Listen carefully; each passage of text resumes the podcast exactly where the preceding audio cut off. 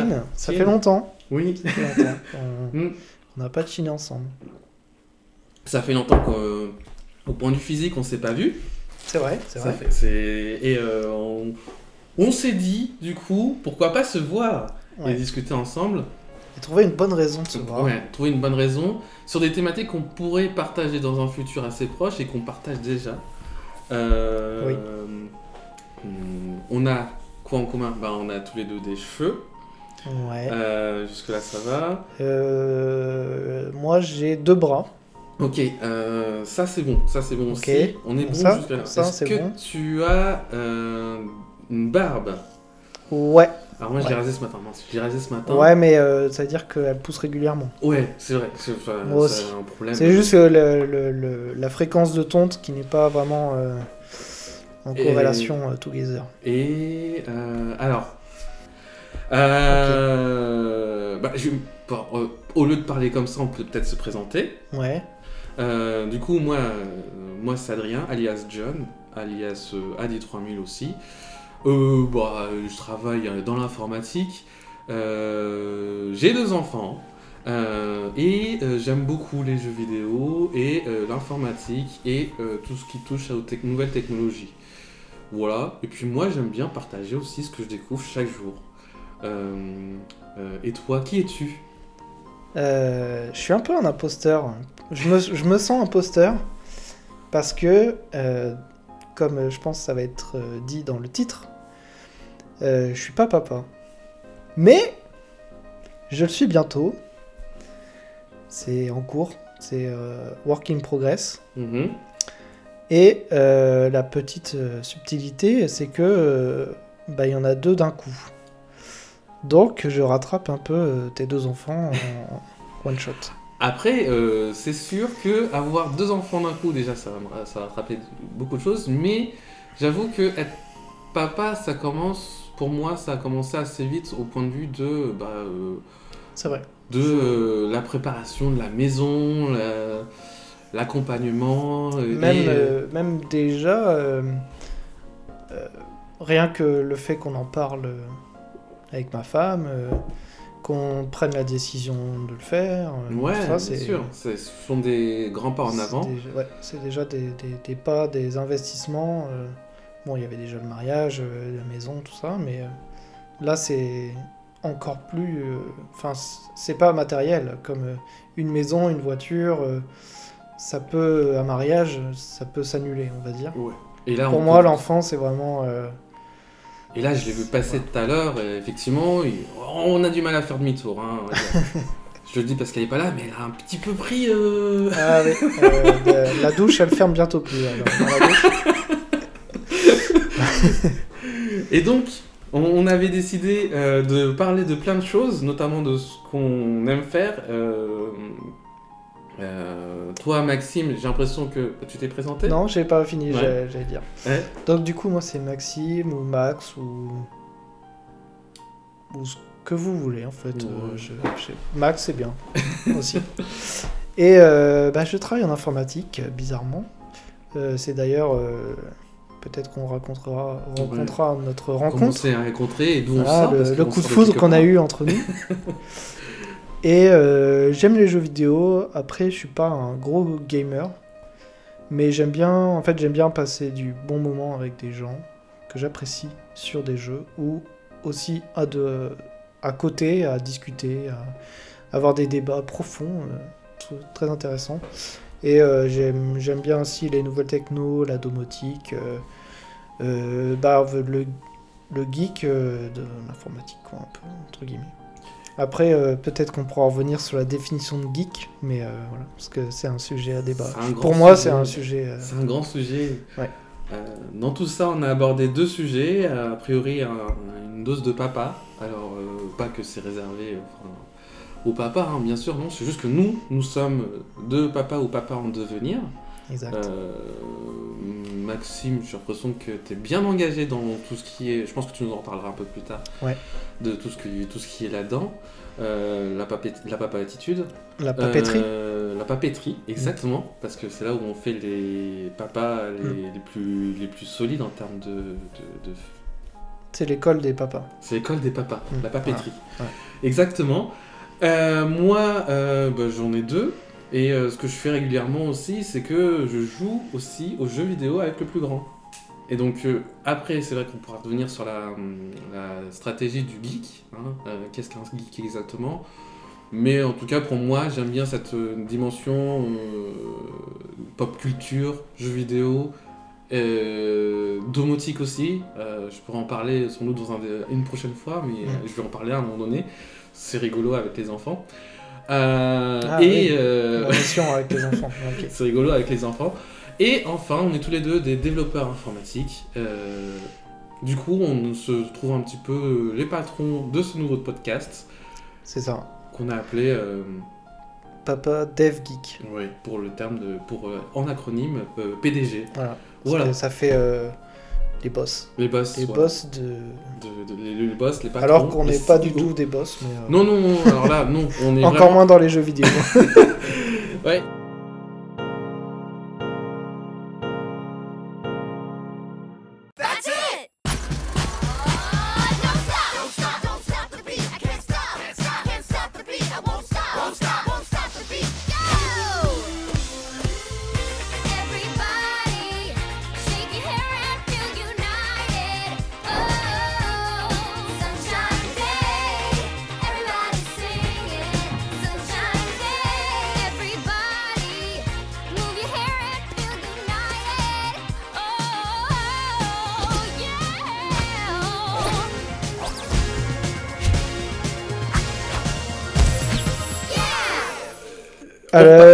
Repartons. ok. Du coup, euh, ben, commençons par un du coup. Euh, on disait. euh, ben, Donc euh, j'ai tiré le, le papier, donc c'est à moi de, de commencer. Ouais, a priori, tu vas pouvoir commencer. Alors, c'est parce que tu voulais nous parler de quelque chose, notamment Ouais. en rapport avec les premiers mots du podcast. Papa. exactement. Exactement. En fait, je voulais parler de mon actualisation de ma situation familiale, pour être très poli. D'un point de vue administratif, C'est ça, euh, voilà. notamment euh, les files d'attente à la CAF. euh, Exactement. Euh, des c'est- tout ce qu'il y a de merveilleux dans le fait d'être Ouais, ouais, c'est ce que j'attendais. de- C'était le premier truc que j'attendais. non, donc, donc voilà, donc je suis futur papa de deux jumeaux. Ouais. Et je voulais parler de, surtout de, de bricolage un peu. Parce que je suis en plein dedans là en ce moment. De refaire la chambre euh, des sœurs Olsen. En poussant les murs ou. Parce que est-ce que tu peux, Euh. à, à- à l'oreille, e- essayer de faire un bruit qui représente ta tête lorsque tu as appris qu'il y avait des jumeaux? Euh... Youpi Voilà. Euh, Ma femme, c'était pas le même bruit. hein. non, moi j'étais vraiment très content. euh, Surtout que l'annonce euh, lors de l'échographie, c'est- c'est- enfin, c'était pas. euh, C'était pas un mauvais moment, on va dire. Ouais. que C'était vraiment. euh, Le... En fait, bah, je, vais, je vais raconter, c'est Bah plus oui, simple. oui. Parce que il faut savoir que les jumeaux, le gène des jumeaux ne peut se transmettre uniquement via les filles Mhm. et via donc la mère. Donc après, euh, il paraît que ça saute des générations, mais pas tout le temps. la preuve en est. Euh, donc euh, on était supposé, enfin on, on était euh, assujetti, je crois que ça se dit, à avoir des jumeaux parce Ouais. que dans la famille de ma femme, via sa mère, il y a des jumeaux. Donc on était, euh, on se dit, on, on dit oh ça serait bien, oh cool, ouais, Vous étiez machin. des, euh, des- On s'est des- dit, ouais, c'est possible. Personne à risque. Autant, ouais, voilà, on est personne à risque.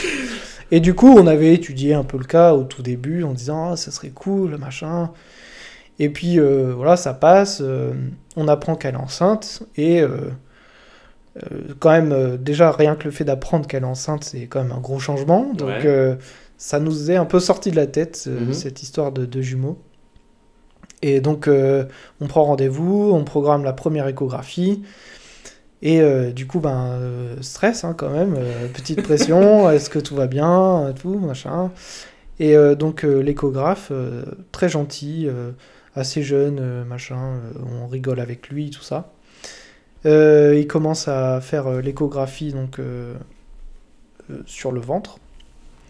Et puis, il faisait des mouvements pas bizarres, mais sur l'écran, ça faisait un peu comme s'il faisait un droite-gauche, droite-gauche.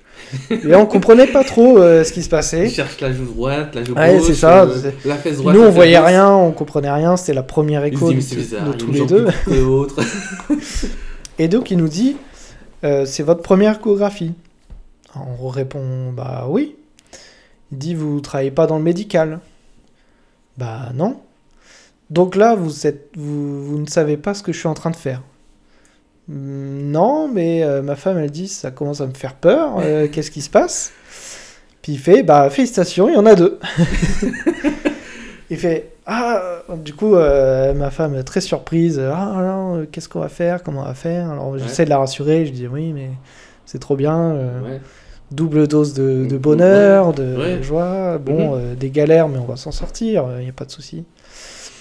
Et l'échographe nous dit bon, bah, je vais devoir passer en endovaginal. Donc euh, Mhm. là, c'est l'échographie de l'intérieur. hein, Je vais pas faire un dessin. De toute façon, vous pourrez pas le voir. Et Tout est dans le le- la petite précision, c'est pour voir s'il n'y en a pas un troisième. Donc euh, forcément, ça, ça fait rigoler. Enfin, ça fait rire jaune certains. Mais euh, donc, non, il n'y en a bien que deux. Et euh, là, on a appris récemment, enfin, il y a quelques mois, que c'était deux petites filles. Les sœurs voilà, Olsen, du euh, coup. d'où les sœurs Olsen. Ouais. Donc tu parlais bricolage. Et donc voilà, donc du coup, ben, euh, il faut. euh, Enfin, c'est pas que la chambre. euh, en fait, on voulait vraiment refaire toute la chambre pour Mhm. que ce soit propre et bien isolé parce que c'était un peu le, le problème. Donc, on a tout cassé et puis on a remis des murs, de l'isolation. C'est beaucoup de, de temps et Euh, d'argent. là actuellement on enregistre euh, chez toi, du coup. Exact. Euh, C'était une maison que tu m'avais présentée il y a environ euh, deux ans. Ça fait deux ans que Ça fait un peu plus de deux ans qu'on Ouais, toujours aussi bien, une jolie cuisine qui a été refaite récemment. Euh, mais il y a combien de chambres? Deux. Deux. Deux. Voilà. Donc euh, comme vous faites chambre à part en ce moment, il n'y en a plus pour les enfants. Ouais. Bah, je dors dans la chambre en travaux pour avancer, mais comme je dors, euh, ça, j'avance pas beaucoup. Hmm. Non, mais là, en plus, je suis dans une phase. Bon, en vrai, il y a mon père qui euh, vient euh, régulièrement chez moi pour m'aider parce que il a déjà retapé une maison, il a refait des travaux dans leur nouvelle. euh, J'allais dire récemment, mais ça fait 10 ans qu'ils sont dedans. Euh, et donc, il bricole vraiment bien. euh, il fait du bon boulot, comme euh, pour ne pas citer un youtubeur bricolage, mais je pense que t'as pas la référence. Et euh, donc, euh, il m'aide beaucoup et je, enfin, on travaille ensemble. Et là, je suis dans une phase un peu la bête noire pour moi, c'est la passe des enduits. Ça consiste quoi en quoi euh, En fait, euh, quand tu fais un mur, tu mets des plaques, euh, des nouvelles plaques de placo, de plâtre. Et euh, forcément, t'as pas une plaque qui fait tout ton mur. Donc, tu as des jonctions entre tes plaques. Et entre ces jonctions, tu viens coller une bande qui vient euh, se fixer et, et figer un peu tout ton mur en fait pour que ça se- s'uniformise et que ça se consolide tous ensemble. je, je reprends un peu. Du coup, il y a la plaque de placo qui fait environ 50 mètre mètres de large. 50 mètres? 50 cm de large, oui, ça fait Euh, 50 mètres. T'as des 60 ou des 120 60 centimètres. T'en as des... Et donc, du coup, entre chaque plaque, toi, tu Ouais. mets. Une, Euh. euh, En fait, tu colles une bande avec de l'enduit, Mhm. et ensuite tu viens recouvrir d'enduit pour, euh, pour ne plus voir en fait cette jonction entre les deux, ce trou qu'il y avait entre les deux plaques. Pour avoir un mur totalement lisse. Exactement, et, lisse et plat. Ok. Et c'est justement ce point-là qui, je pense, me met la pression. C'est que justement, si tu fais mal cette, ces enduits, et que tu ponces mal et que tu as une petite, euh, un petit bord, mais c'est pas grand-chose, Mhm. mais le moindre petit défaut, en fait, t'auras beau mettre de la peinture, ça va se voir. Ouais. Dès qu'il y a la lumière, ça se voit, Ouais. et, euh, et ça fait pas beau, forcément. C'est un, un plaisir euh, que moi j'avais connu avec la chambre du premier. J'ai fait juste une fois, hein, c'est de se dire c'est moi qui l'ai fait, mais quand tu le fais, tu as aussi ce problème de perfection, Ouais. de Ouais, perfection où tu vois les défauts en priorité, c'est ça? Exactement. Euh, là, euh, je pourrais pas vous montrer parce que c'est que audio. Mais euh, si on lève la tête, le plafond qui est juste là, Ouais. il est dégueulasse. Alors, euh, moi Mais- qui suis là, je vois un plafond totalement uniforme. Peut-être qu'en allumant la Peut-être lumière, qu'en allumant la lumière, je vois la séparation sur deux plaques, Voilà. mais euh, j'ai la même. Après, voilà, c'est parce que c'est moi qui l'ai fait. Et du coup, forcément, je connais euh, chaque Mhm. défaut de chaque Ouais. mur, chaque coin. Mais euh, quelqu'un de lambda qui vient ne voit pas forcément ce genre de choses. Donc euh, voilà, c'est un peu le, la, la- la- la- c'est c'est ma bête noire de les enduits. Parce qu'après, euh, en soi, poser des placos, euh, c'est cool. Parce qu'en plus, on voit les changements rapides et euh, c'est Mhm. c'est bien. Ça avance par 1m20 par 1m20. Ouais, voilà, c'est ça. Mais euh, tu vois la pièce se construire et euh, Ouais. la chaleur qui, qui commence à rester aussi bah, avec l'isolant. Et puis, euh, tu as cette passe d'enduit entre les deux. Et après, tu as la peinture où là, c'est pareil. Dès que tu poses ta peinture, euh, Ouais. tu vois tout de suite le changement. Et, et c'est agréable, je trouve, de peindre euh, tout ça. Et après, ça va être euh, déco. Ah non, euh, pose du sol. cause du sol. Donc c'est une chambre intégrale que tu es en train de fabriquer euh, pour, pour euh, les sœurs pour Ashley Mary Kate, c'est ça? C'est ça, C'est ça. c'est ça. C'est Mary-Kate ou Kate? Kate et Ashley? Mary Kate. Mary Kate. Je crois que c'était ma préférée des deux. Je- Mary Kate, elle avait, pour moi, c'est les mêmes, en fait. Comme ça. Et si tu veux, les cheveux de Mary Kate et Ashley, elles étaient plus lisses là, vers l'arrière. Et euh, Je- J'ai plus trop d'images. puis, euh, Faudrait que je revoie une image. en, en- enfin, à l'adolescence, elle était plutôt mignonne. Là, maintenant. Oui, c'est bah, c'est le seul euh, souvenir que j'ai. Voilà, ouais. Elles avaient leur série, leurs 5 ou 6 séries différentes. Je les ai toutes regardées, ouais. Et les OAV. Avec, Puis après, High School quand Musical. Voilà, quand elles sortent en vacances. euh, sont- c'est juste pour euh, me préparer à être papa. hein. C'est pas. à 15 ans. hein. à 15 ans, je savais déjà que j'allais faire le métier de papa. Et donc, euh, c'est pas du tout. Enfin, si, si j'aime bien ça. J'aime beaucoup. Et voilà. bah voilà, après, c'est tout. c'est c'est vraiment. Enfin, moi, je prends du plaisir à faire ça. Ok. Même si là, en ce moment, euh, je suis, Il y a je suis du- dans le mauvais côté. Ouais, la, bête- la petite bête noire de mais, mais une fois que ce sera fini, euh, je vais pouvoir peindre euh, et faire de Et la déco et tout ça. Enfin, bref. Et alors, la pose de l'enduit, que je re- resitue ça finalement, la pose de l'enduit, c'est euh, tu prends ta pa- spatule, tu le mets bien lisse et tu de lisser au maximum. Ouais. Euh, tu fais combien de passages? Au minimum 3. Si tu enduis bien, tu- c'est 3. Donc la première, c'est euh, tu colles la bande, donc c'est vraiment... euh, ça c'est facile, ça va très vite. La deuxième, où là tu mets... euh, tu charges... En fait, euh, parce que je voulais pas trop rentrer dans le technique là-dessus, mais les plaques, elles ont sur leur côté des bords amincis, ça s'appelle. Ouais. Donc qui est plus fin que la- le mur, pour justement pouvoir mettre euh, La beaucoup d'enduit Ouais, dans ce trou ouais. et pouvoir lisser justement ce- cette jonction entre les deux plaques. Et donc euh, tu viens remplir en gros ce, ce trou. Et après la dernière, c'est que tu viens vraiment étaler sur une bande encore plus large que la bande de- du bord aminci pour vraiment que ce soit euh, lisse au maximum. Et après, donc là, si, si là ton, ta bande elle est euh, déjà nickel, Mhm. tu remets pas. Si tu as des imperfections, ben, tu rebouches petit à petit ou tu, ou tu fais comme tu peux. Et, euh, et après, dernière, euh, normalement, après, tu ponces que ce soit vraiment extrêmement lisse et qu'il n'y ait plus aucun euh, défaut. Parce que toi, tu fais partie de ces. Enfin, vous, euh, avec, euh, avec madame, vous faites partie de ces bandes de bricoleurs qui euh, ont déjà défoncé un mur de la maison, qui, vont Ouais. re- qui ont refait le jardin du fond euh, entièrement, le potager.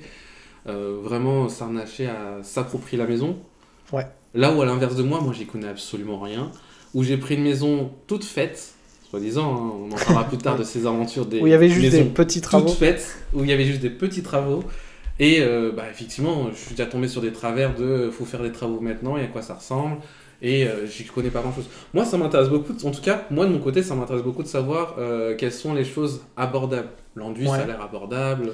Ouais, en soi, c'est abordable, mais euh, ça demande quand même un certain savoir-faire, je pense. C'est pour, conduire une- pour construire une future cabane, un château fort pour les enfants.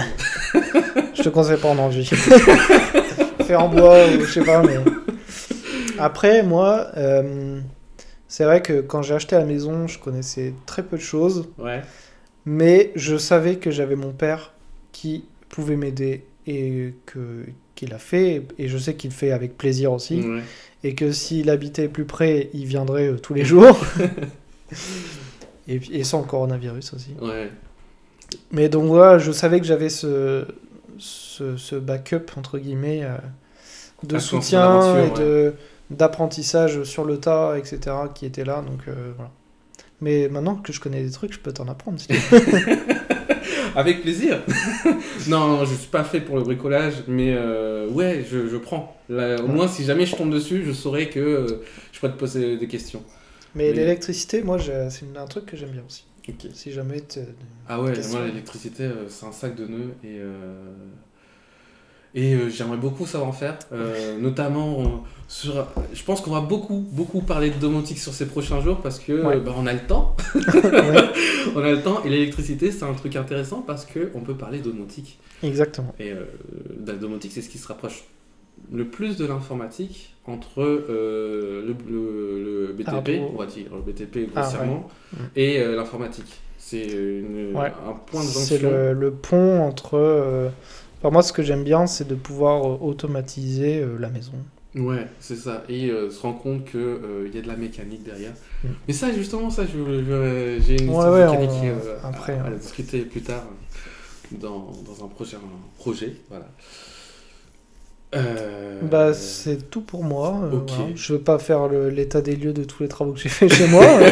Je voulais surtout euh, lier au fait que il y a, il y a deux petites. euh, Et dernière question, tu penses que tu le feras ça, comme l'a fait ton père, apprendre à tes enfants à bien faire, bien s'approprier leur chambre, leur maison? Moi, je sais que je l'ai fait avec du papier peint, par exemple. Est-ce que Ouais. c'est un truc que tu as hâte? Est-ce que c'est un truc que tu- sur lequel tu te projettes? Euh, ouais, euh, j'y avais jamais vraiment pensé, mais un petit peu quand même. Euh, de pouvoir leur dire, mais. euh, Enfin, qu'est-ce qui te plaît Enfin, je pense, je pense plus au niveau de la déco. Ouais. Après, peut-être pas à leur âge là, ou...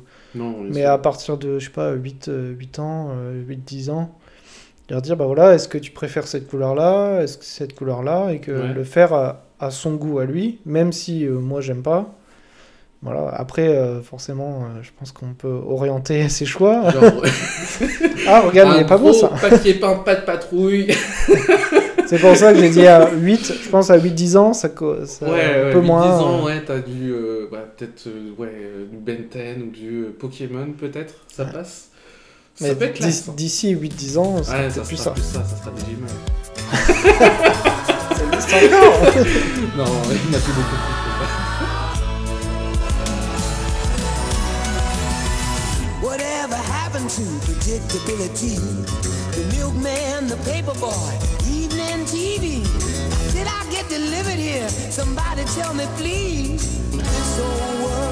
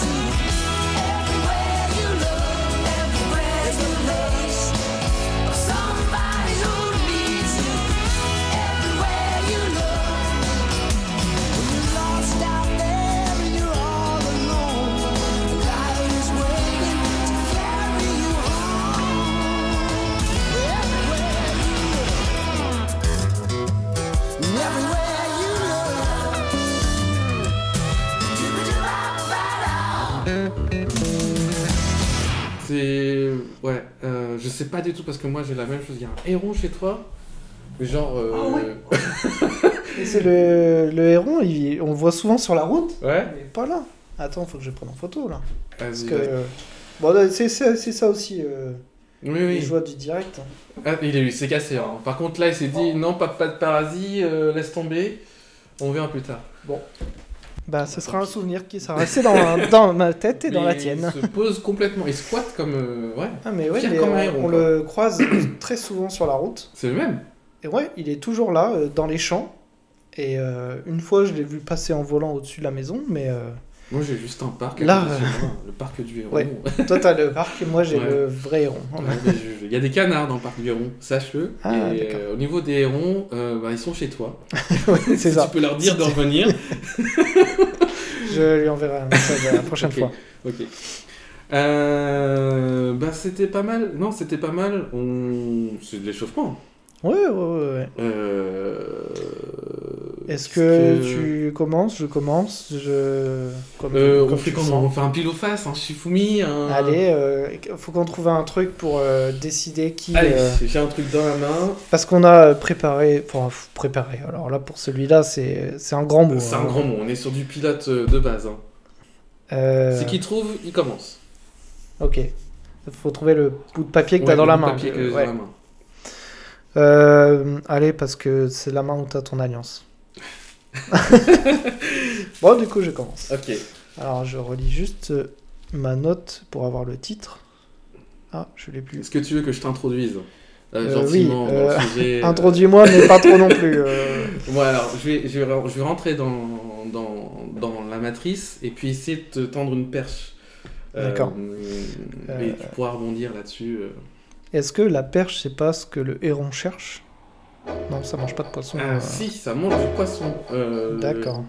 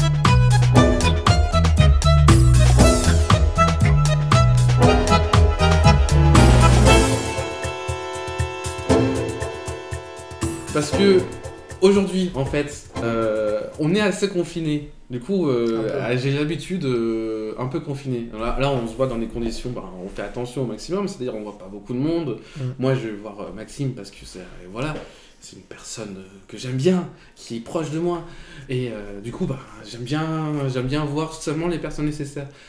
Et derrière, ce que j'aime bien dans ma vie aussi, c'est les voyages, les expériences. bah, je suis allé au Japon une fois, je suis allé. Euh, je suis allé. euh, Deux plus- fois Deux fois d'ailleurs, Deux deux, fois, fois. ouais. ouais. Et je t'ai déjà dit, je suis allé au Japon. euh, Ouais, ouais. Ça m'étonne, je connais mieux de ta vie que toi. oui, je suis allé au Japon deux fois. Oui, c'est allé. ouais, c'est vrai, j'ai oublié que je suis allé une fois, une fois avec ma femme et une fois avec ma femme et mon fils. Le premier. C'est ça. Et aussi, ce que je fais régulièrement, ce que je faisais dans, dans l'ancien monde à une époque ancienne, Mm. c'est aussi aller dans des bars. Alors Ah. les bars, je sais pas si euh, tu te rappelles de ce que c'est, c'est ce genre Euh. d'endroit où euh, ben, il y, y, a, y a des breuvages ou enfin, des choses liquides un peu alcoolisées qui permettent de s'étendre un peu sur pas mal de discours et de se forcer à rencontrer des nouvelles personnes et à essayer d'apprendre un peu plus de leur vie. Est-ce que ce ne serait pas le Parlement avec de l'alcool? Ah, et Là où on fait des discours, et des là, fois qui ne ressemblent à rien, mais euh, profonds. et là, tu tiens un truc, ça pourrait être un nouveau show télévisé où on leur dit prenez un petit euh, TGV, là, tu sais, là, oui, je vois. un petit TGV avant et allez-y, essayez de défendre. euh, Prenez des décisions Voilà, importantes des pour le pays. décisions importantes. De toute façon, personne ne les écoute, vos décisions. Alors, ça sera la même chose, mais au moins, peut-être qu'il y aura plus d'audimat. C'est ah, oui. parce que France serez 3 le mercredi après-midi. euh, Parce que s'énerver pour rien euh, et que tout le monde a juste envie que ça se termine, ouais. Voilà, ça c'est mon a priori. euh, mais bon, on ne fera pas trop de politique ici non plus Ah. parce que c'est pas. non, mais tout ça, ça me manque. Oh, ça me manque beaucoup, hein. euh, normal, je suis pas le seul à, à passer par là. Et donc, du coup, euh, récemment, je me suis dit, alors pas pour cette raison du tout, mais juste parce que, bah, euh, bah, c'était toi, Maxime, d'ailleurs, qui m'a dit, euh, au fait, il existe un casque VR euh, qui, euh, ben, qui peut maintenant être sans fil. Je crois que c'était toi qui m'en avais parlé. Ou alors, on avait parlé du Rift. Du- Oui. euh, alors, Oui, on parlait de l'Oculus euh, Quest 2. euh, C'est ça. déjà. Et mais pas mais bon, la VR à peu près alors, pour décrire la VR, je vous rappelle donc c'est juste ce casque sur la tête qu'on se met pour être dans un espace totalement immersif euh, Pour être euh, dans un jeu vidéo, dans un jeu vidéo ou dans, dans un univers totalement 360 autour de nous qui change. Et euh, dans, le, dans les derniers modèles de casque VR est sorti euh, l'Oculus Rift. Bon, c'est Facebook qui fait ça, euh, bah, ça se voit bien. hein, quand tu t'inscris, il faut un compte Facebook. Ils te demandent d'avoir des amis Facebook qui te disent, qui, qui puissent venir te chatter à l'intérieur du casque. Donc ça, c'est un truc. Il y a des pubs Facebook partout. Et- enfin, Du coup, des question, oui. euh, est-ce que euh, tu as accès à tes notifications Facebook, par exemple, ton Bien compte sûr. Facebook, Bien sûr, tes- euh, tous tes chats Messenger, par exemple j'ai- déjà des amis dont un certain un certain ami avec un avec un lapin qui s'appelle Braguette que j'adore toujours. Euh, et ben il est en pop-up, je sais pas, je pense qu'il a peut-être un casque VR. Et ben juste en ins- m'inscrivant avec mon co- compte Facebook parce que j'ai pas réussi à m'inscrire juste avec mon adresse mail, ben je le vois popper régulièrement dans mon dans mon casque. Ok. Voilà. Et donc, Ah, les donc liaisons très sont lié très- sont très très lié, liées. ouais. Enfin, ils ont un écosystème. Maintenant, ils ont récupéré aussi euh, Insta... euh, enfin, pas Instagram, ça c'était déjà fait. euh, WhatsApp. Donc, Ouais. vraiment l'écosystème Facebook, il a. Ouais. Mais euh, ils ont aussi donc, ben, un beau labo de recherche parce que, oui, l'Oculus marche bien. L'Oculus Quest 2 marche bien. Et euh, donc, euh, ça marche sous Android.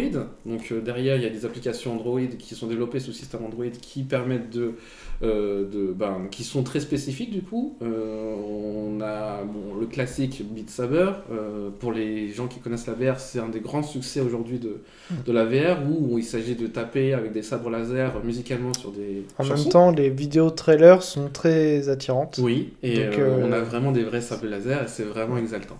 Mm, Ça, mais, mais là, je vais aller plus loin sur, ok, la VR, la VR aujourd'hui, il y a un truc qui, qui, ça m'a procuré, c'est l'évasion.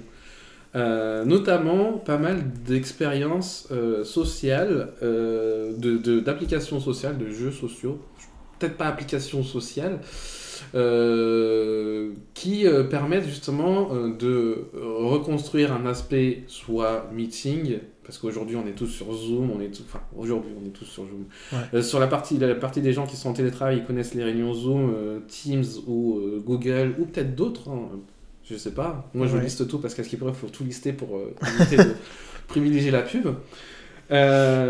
Et ben, chez, dans la VR, il y a des applications sociales. Qu'est-ce que c'est que les applications sociales? Qu'est-ce? Qu'est-ce qu'un réseau social Qu'est-ce qu'un réseau social Grand débat. Est-ce que Elasticsearch est un réseau social Euh, Alors. C'est une blague. Enfin, c'est une blague qu'on a eue à un moment donné sur l'étude avec Maxime des réseaux sociaux et d'autres collègues sur est-ce que euh, un simple chat, un simple forum euh, de Elasticsearch est-il un réseau social? Très bonne question.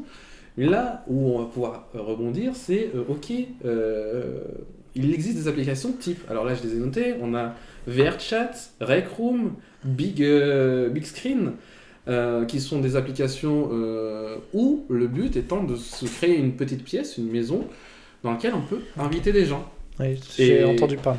Et donc VRChat étant la plus populaire en ce moment, Mm. car en plus d'inviter des gens, on peut faire les foufous. Mm. On peut faire Ouais. les foufous, on peut Changer son apparence danser, aussi, changer son apparence, Ouais. oui. Euh, Il y a des Pikachu, il y a des, euh, y a des euh, Batman et il y a plein d'avatars. Donc il y a une API, enfin une API, des modules de création d'avatars spécifiques, donc qui sont pas tous très beaux, et une bibliothèque mise à disposition par l'équipe de VRChat qui, permet de publier différents avatars. Donc ouais, on n'est pas loin de ce film dont j'ai oublié le nom. Euh, Euh, euh, fait Là, tu me regardes, mais Euh, j'ai aucune idée. Fait par Steven, euh, euh, Steven Spielberg récemment, où tu mets un casque VR et tu t'échappes dans une réalité virtuelle et le but c'est de trouver trois trésors cachés du créateur de cet espace VR. Mais c'est pas grave, si jamais vous l'avez, euh, n'hésitez pas à le crier haut et fort, je vais peut-être l'entendre, Ouais, peut-être, si vous êtes pas loin. si vous n'êtes pas loin. Et euh, en tout cas, euh, c'est intéressant parce que bah, on retrouve certains aspects de l'interaction sociale et on se met à bah, côtoyer des gens sans avoir besoin forcément d'une dose d'alcool élevée. C'est-à-dire Ouais. que comme aujourd'hui il n'y a pas beaucoup de monde dessus, enfin il n'y a pas beaucoup de monde, il y a des salons assez petits dessus, on, on arrive, on, on va dans un endroit et on sait que c'est pour faire des rencontres. Et, euh, et ben, on discute dans toutes les langues. passer un bon moment. l'anglais. On passe un bon moment. Mm. On passe un bon moment. euh, notamment, euh, moi, j'étais dans une nouvelle. euh, et ben là, je ne l'ai pas noté. C'est bête, mais dans, un nouvel, euh, dans une nouvelle application qui est disponible sur l'Oculus Store en version bêta. Et je crois que ça s'appelle un truc comme Arena quelque chose. Et là, ce sont, c'est carrément une, enfin, il y a une, il y a, c'est un- une sorte de zénith. On est dans un zénith avec, on va dire, 8 rôles, 8, euh, huit, euh, salles Pièces, différentes, salles, ouais. salles différentes, Mhm. dans laquelle la première, il y avait un, un concert de Hatsune Mitsuko, c'est ça. Cette, euh, cette petite idole virtuelle qui fait des chansons, euh, qui s'est mariée avec un japonais euh, euh, je- alors, en gros, il y a un japonais qui s'est marié avec une idole japonaise virtuelle qui n'existe pas. Ah oui. Et cette fille en 3D chantait parce que grâce à la, à la puissance de l'intelligence artificielle aujourd'hui, on est capable de créer des chansons. Et Hatsune Mitsuko est une, une œuvre, si je me trompe pas. hein. Euh, je, je me trompe sans doute sur le nom, mais euh, est une œuvre créée par l'IA, mais en tout cas, elle a les cheveux verts, elle danse, elle chante comme une idole euh, japonaise. Et il y avait un concert de ça, sur l'autre, il y avait un concert de rap, euh, et on pouvait s'asseoir et croiser des gens et discuter. Ce que j'ai fait, hein. quand tu te rapproches de la personne, ça marche très bien parce que tu. Bah, elle te parle en anglais et tu l'entends parler et baragouiner, et puis à un moment donné, ce qui est très rigolo, c'est aussi quand. euh, euh, quand euh, cette personne est partie, bon, oui, il avait une position très bizarre. Euh, alors là, ça se voit pas très bien, mais en gros, la tête allongée sur le sol et les bras ballants. Et donc, effectivement, bah, tu le vois qui part, qui part, qui, tu le vois gestic- gesticuler des bras aussi. Et, ben, et tu rencontres de nouvelles personnes euh, dans le monde entier. Ça, c'est une sorte d'expérience VR qui est très intéressante. Euh, le plus intéressant, c'est si tu as un jardin et, que un- et comme c'est un casque VR, c'est que tu vas dans le jardin et tu as une impression d'air frais Surtout le- l'Oculus Quest 2 qui est Oui. sans fil, qui est sans fil. comparé au, au Rift, je crois. Oui, c'est ça. Euh, L'Oculus Quest 2 est le premier casque autonome, je pense, Mm. euh, sans fil. Et ça a un excellent avantage, c'est que tu peux l'utiliser euh, dans ton jardin. Et euh, t'as pas besoin de capteur dans ta pièce ou Non. pour définir une zone et Non. tout ça. Technologiquement, il, est, il, est- il est- il a, des, euh, il a des caméras euh, sur, le, sur le front, sur sur le devant, pour vérifier qu'est-ce qui bouge et qu'est-ce qui bouge pas devant, devant toi, pour valider tes mouvements à gauche à droite. Et ça, euh, ben, dans un jardin, avec la fraie, on a presque l'impression de s'évader. On peut aller plus loin. On peut aller plus loin. Euh, Air Pano. Air Pano est une. euh, pour- euh, ils, ont, ils ont tiré un gros film. C'est-à-dire qu'ils se sont dit allez, on va prendre les caméras les plus chères, celles qui font des vues 360 en, en 4K. On va essayer de voir ce que ça donne. Oui, quand même. Voilà, quand même, parce que c'est bien. Euh, et on va voir ce que ça donne. Si jamais on diffuse ça sur Internet. Moi, ils ont diffusé quelques petites euh, premières euh, vidéos 4K très impressionnantes à base de, euh, à base de montagnes paradisiaques, îles paradisiaques, et tu mets ton casque et effectivement tu voyages. T'as un peu le vertige parce que c'est pris par un hélicoptère, mais tu voyages bien. Mais c'est un peu flou. Oh bah on va essayer du Wiki alors. Ah bah c'est pas mal, c'est pas mal, c'est très net. On est bien à l'aise. Euh, et à la fin, ils ont quand même essayé de faire un truc encore plus sexy, c'est de partir sur du 12K. Bon, Ah voilà, oui. voilà. Voilà. sur, euh, je sais pas si c'est sur chaque œil, non c'est pas sur chaque œil, mais en tout cas ils sont partis sur une excellente résolution. Et là, ouais, à part les petites, euh, les petits pixels euh, euh, malheureusement de l'encoding parce que c'est un flux streamé, Ouais. c'est très très très beau. Voilà, c'est, tu te projettes dans les montagnes suisses où tu, tu vas voir une horreur boréa- boréale. tu fais ça allongé dans ton jardin avec le vent dans les cheveux. Ouais. Ouais. J'avoue, j'avoue. Ouais. Mais ça veut dire que le casque, il...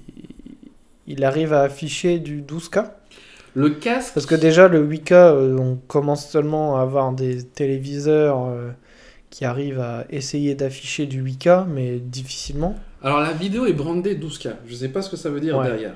C'est-à-dire que 12K, c'est de... c'est pour de la vidéo euh, de VR. C'est-à-dire qu'on a une résolution sur chaque œil. Je pense que c'est un cumuli des deux, euh, des deux yeux. Je pense pas que ça soit sur un seul œil qui est 12K.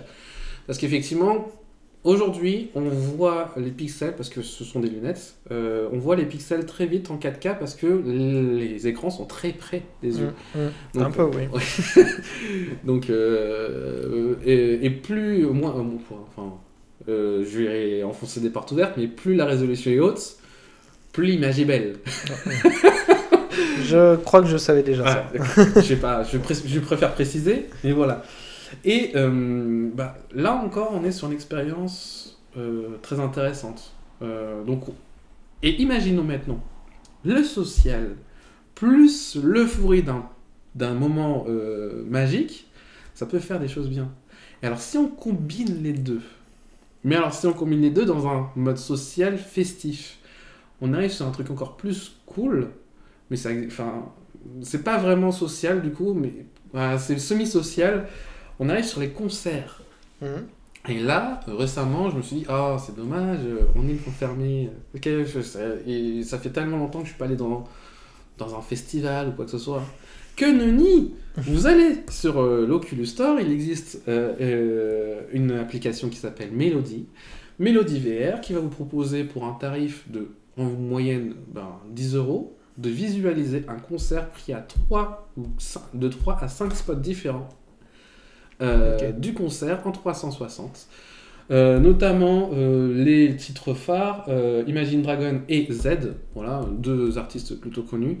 Moi, je me suis bien amusé sur le concert de Z et ben, l'avantage, c'est clairement il y a une caméra sur scène Ok. aile gauche et aile droite. Donc là, on est vraiment à côté. Ça fait bizarre d'être à côté du chanteur ou du DJ set, euh, mais euh, c'est sympa, ça fait un autre angle de vue. Il y a un désavantage quand même, c'est que le chanteur se concentre sur le public, donc il te fait un peu d'eau. Régulièrement, il fait d'eau à toi. Mais euh, derrière ça, c'est, ce sont des expériences hors gaming. Euh, je ne vais pas dire que les expériences gaming sont, sont moins bonnes. hein. Bien au contraire, les expériences gaming sont géniales parce qu'il y a pas mal de jeux gaming euh, VR qui sont excellents, mais j'en parlerai pas aujourd'hui parce que voilà, je voulais surtout parler des expériences sociales et euh, de divertissement. Mhm. Et euh, bah, euh, c'est vraiment. alors, je sais pas si c'est le manque de d'air frais, et d'aventure, mais c'est vraiment intéressant de se dire ben, j'ai visité, euh, parce que j'ai fait ça aussi, hein, visité, je peux le dire, j'ai visité la Chine, j'ai revisité, j'y suis allé une troisième fois au Japon. Ah ouais Et ouais, euh, je, me suis, je me suis rappelé que j'étais allé de là. Bon, bien sûr, ce sont des vidéos où on ne bouge pas vraiment. Euh, Ouais. C'est pas comme le concert où là, c'est ça a été, c'est un, un film. Ouais. C'était filmé exprès pour ça. exprès pour ça. Euh, le concert, euh, tu as une vue depuis euh, l'ingé son lumière. Euh, c'est je- Ouais, et puis t'as c'est- euh, différents spots. diffé- euh, une vue gauche-droite de l'aile. Euh, t'es pas dans le milieu de la foule parce que c'est pas intéressant parce que généralement il y a des gens qui sont devant toi en train de sauter en même temps que toi et Ouais. toi tu sautes et bah Parce que du coup, il y a un public dans la vidéo. Il y a un public dans la vidéo, oui. Ouais. Mais c'est un... Alors, il y a deux sortes de... Chez, chez Melody, ils ont fait deux sortes de vidéos. Une euh, moins chère, où c'est vraiment un concert VR, spé- spécifique VR. Je trouve ça moins intéressant. Et des concerts vraiment filmés en live avec le public, qui date de l'ancien temps, bien sûr. Ah hein. ouais, ok. Mais ils avaient prévu le truc. Euh, concert euh, de Z, par exemple, c'est un concert de 2016 ou 2018, je sais plus. Hein, trouve euh, très très mal renseigné, mais c'est pas grave. hein. Euh, et du coup, euh, où on est, euh, bah, où on est dedans. Et on a le fourré de la salle, on a aussi, euh, on a le fourré de la salle. Par contre, c'est vrai que quand on a un concert filmé en VR pour c'était le, le concert de Keisha que j'ai fait la démo du concert de Keisha. C'est moins intéressant parce que même l'artiste, elle n'a pas la synergie avec le public. Mhm. Et donc Ouais. là, du coup, ça Ah, marche moins bien parce qu'on Donc t'as des avantages, ouais. t'as des avantages, des inconvénients parce que Ouais. quand il y a un public, du coup, tu te sens moins, tu te sens à l'écart. Ouais, mais, Mais quand il y en a pas, tu peux bouger dans toute, euh, dans toute la pièce. Et, enfin, Mais c'est pas pareil parce que, enfin, L'espace clos, ouais, l'espace clos est beaucoup plus privilégié pour que ça soit un concert qui te soit dédié quand il n'y en a pas. Ouais. Mais euh, ben, euh, comme ce sont des humains, en fait, à part Mitsu, euh, comme ce sont des humains, ils aiment bien quand ça- il y a du répondant, donc ben, ça marche moins bien. T'as pas l'euphorie du- de l'artiste. Ouais, bien sûr. Oui, Et quand il n'y a pas le public qui les emmène, euh, ils sont C'est ça. pas moins motivés, mais euh, ils ont moins euh, d'entrain ou de. C'est exactement ça et c'est moins tripant. Alors Ouais. que un autre désavantage, sauter avec un casque. sauter avec un casque n'est pas des plus confortables, faut le dire.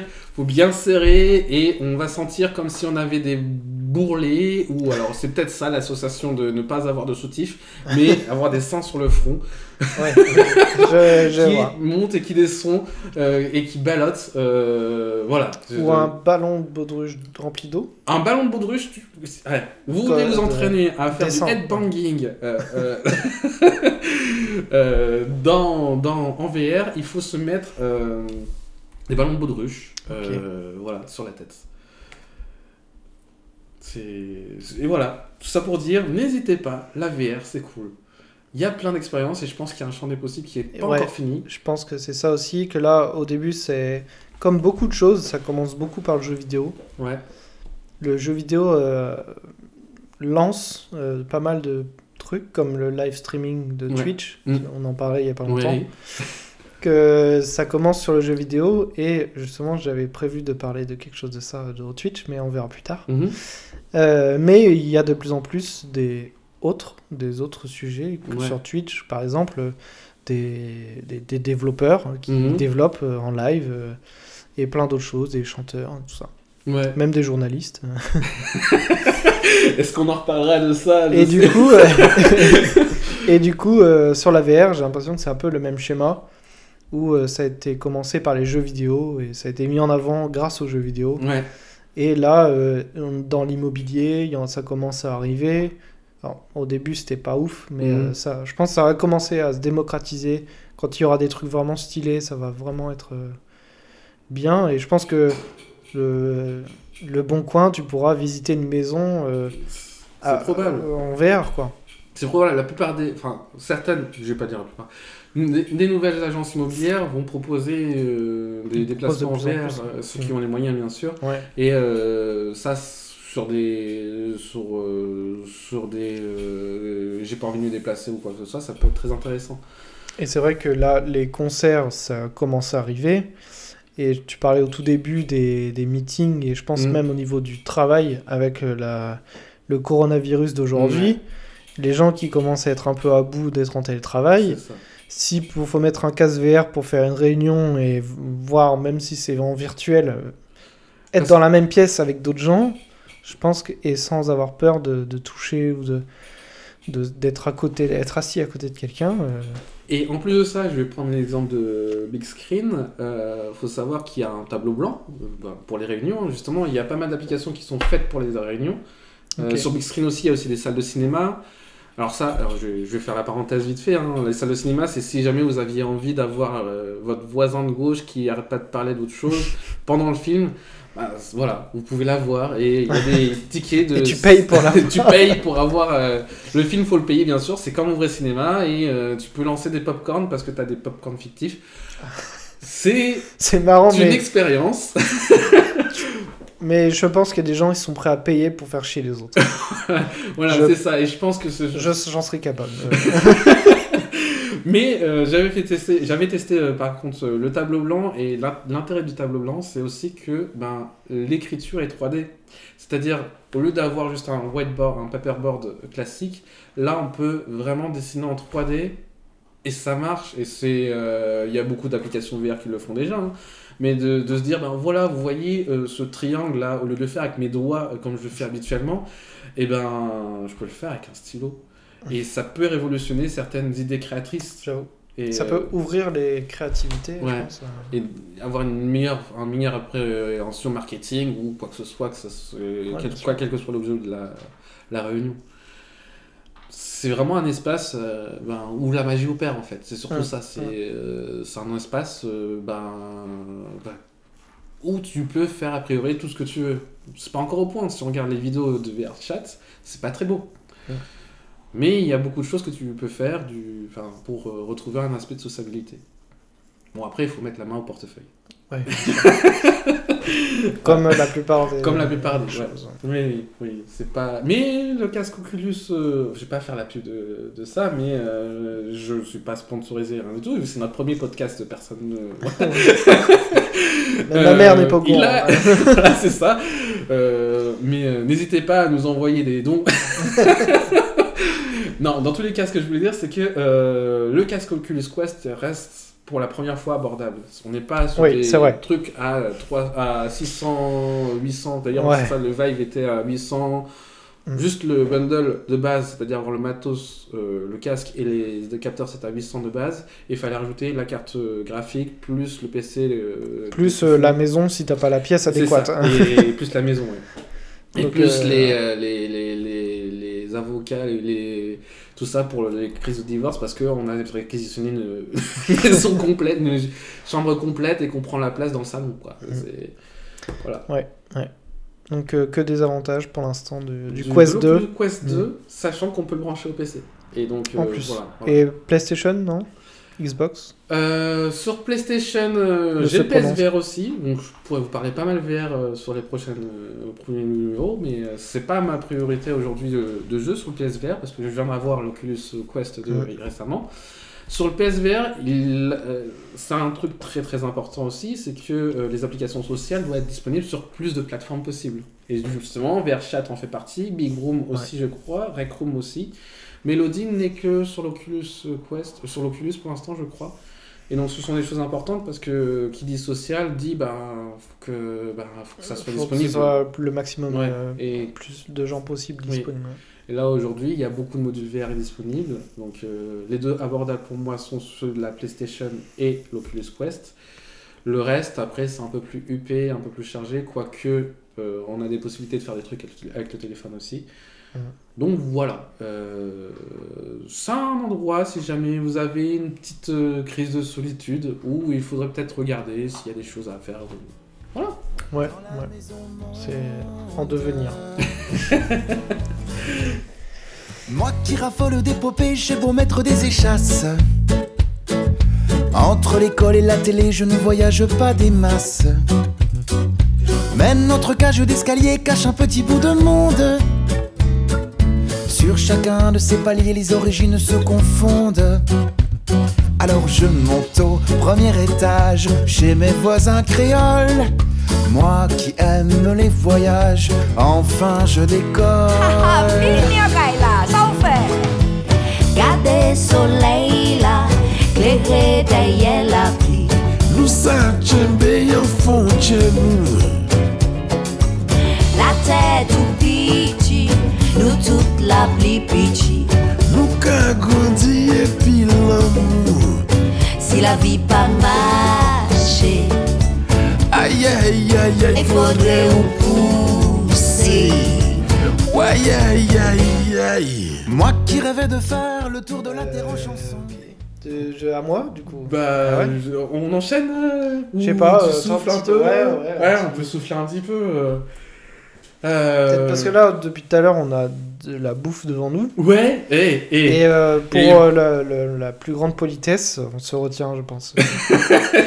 Ah, alors déjà, on ouvre euh, du salé ou du sucré? Pff, moi, je m'en fous. Je, vais on va, mélanger. faire- on, va, on va ouvrir du sucré. Parce qu'on est bientôt à l'heure du goûter. Ouais, c'est ça. On va ça. dire ça. ouais. On va dire ça. À mon avis, si on ouvre autre chose, bah, on va. Ouais. De toute façon, a priori, on enregistre deux numéros aujourd'hui. Là, euh, on est déjà pas Ah mal. bah, non, pas aujourd'hui, demain. euh, ce Ouais, week-end. Ce week-end, Ah, ouais. Euh, ce week-end. Euh, dont le premier numéro sortira, euh, sera enregistré demain. Euh, ce qui est rassurant, c'est qu'on a l'air de plutôt bien se débrouiller. Enfin, c'est Ouais. moins effrayant que prévu. C'est vrai. Euh, reste le montage. Oui, bien sûr. On verra. Le... Les petits. euh, Est-ce que je mets des petits bruitages pour rendre ça distrayant si jamais. Je vais mettre des bruitages random. Un petit coin-coin. Ah, par contre, il y a Bambou qui est parmi nous. Non, c'est pas bambou. C'est pas Bambou. Non, il est, toujours, il est toujours parti. Mais oui, il mais est jamais j'ai revenu. du mal. C'est euh, Kiri, le fromage. Kiri. Je suis désolé, euh, Bambou, euh, paix à ton âme. Euh, Kiri qui est parmi nous, euh, qui se nourrit depuis tout à l'heure. Et t'as grandi par contre.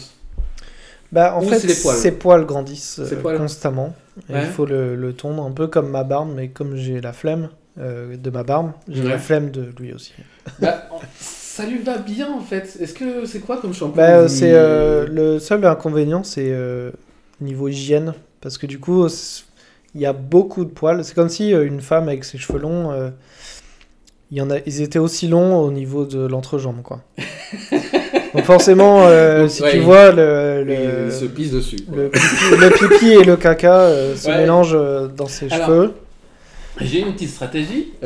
Si jamais il est docile, peut-être lui mettre. tu lui fais un shampoing.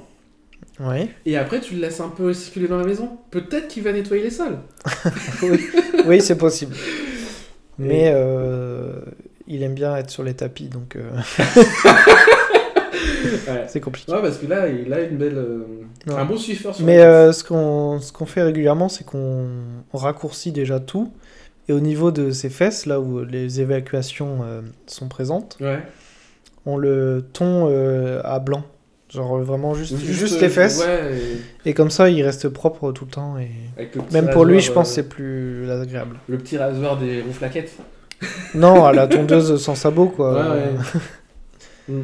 Voilà, mais là, ouais, ça fait un moment qu'on l'a pas fait. Mais il est moche quand on le tond, donc... euh, Mais là, il est beau. hein. Moi, je le dis, hein, j'aime bien sa coupe punky. euh, Ouais, il a un petit style quand même. hein. Ouais. Mm. Ouais, c'est la maison des animaux ici. hein. Oui, bah. Là, le normalement, chat, euh, euh, Liam, euh, il est parti. euh, Ouais, je crois qu'il est dehors, ouais. Et le héros, il s'appelle comment? Héron. Héron. Petit patapon. Petit Mm. Mm. Non, me semblait. euh, Mais euh, ouais, mais d'un côté, c'est quand même mieux que le chat soit pas là. Ouais. Parce qu'il va venir sur la table. et, va il va se frotter. sur le micro. On va passer en mode ASMR. Et... Moi, j'aime pas l'ASMR, donc euh, je... je ne vous Ah infligerai jamais ça. Concrètement, hein, euh, je sais pas si, euh, si t'as déjà écouté un bonus, mais ça ressemble à ça. hein. Ouais, c'est des, des brides qui ont été coupées. euh, Ouais, c'est de- ce genre des parties où il parle de cochon d'Inde et il parle de héron petit patapon. Exactement ça. Si jamais euh, vous écoutez cette partie bonus, parce que je l'ai gardée, C'est que vous avez payé. sachez que je vous conseille énormément le Cozy Corner. C'est un podcast qui nous a inspiré. Voilà. Euh, D'ailleurs, je pense qu'un petit message avant de, se de parler de plagiat ou quoi que ce soit sera de mise Ouais. pour dire au fait, on a fait comme vous, mais en différent. Mais un peu comme vous, mais en différent. Voilà. On a essayé de s'inspirer de ce qu'ils choses. font. Ouais, sans essayer de copier. c'est ça. Parce que nos situations sont différentes et notre. euh. Nos, nos façons d'aborder les choses sont différentes, donc les discussions vont amener à quelque chose de différent. Bien sûr. Et même l'humour, je pense qu'il est à peu près différent. Ouais, Voilà. même si C'est, c'est dans euh, la même direction, voilà. mais c'est pas la même Voilà, route. c'est ça. Donc, euh, oui, on a copié. On Ouais. s'en fout. Ouais, ouais. Alors, on- c'est pas qu'on s'en fout, mais euh, c'est parce que c'est bien fait. Ouais, ouais. c'est bien fait. Parce qu'on a tellement d'admiration que. Voilà, c'est, bien fait. Non, mais on, vraiment, on a essayé de s'inspirer au mieux et Ouais, vraiment d'essayer de pas. euh, justement, de pas copier euh, ouais. pile poil. Parce que à chaque fois, on disait, ah, on va faire ça. Bah non, attends, ça va être pareil. ouais.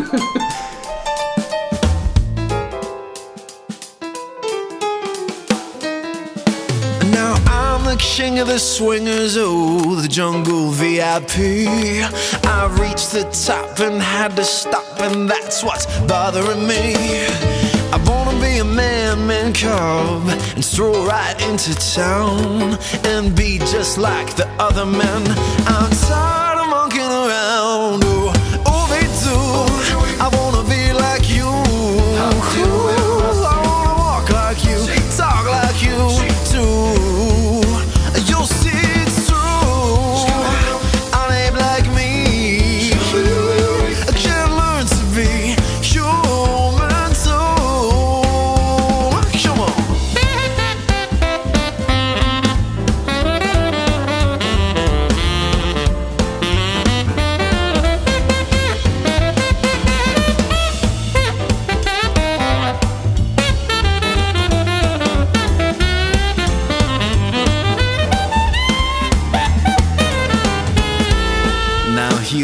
part of the deal because lay the secret on me of man's red fire. I don't know how to make fire. Bah, du coup, on enchaîne.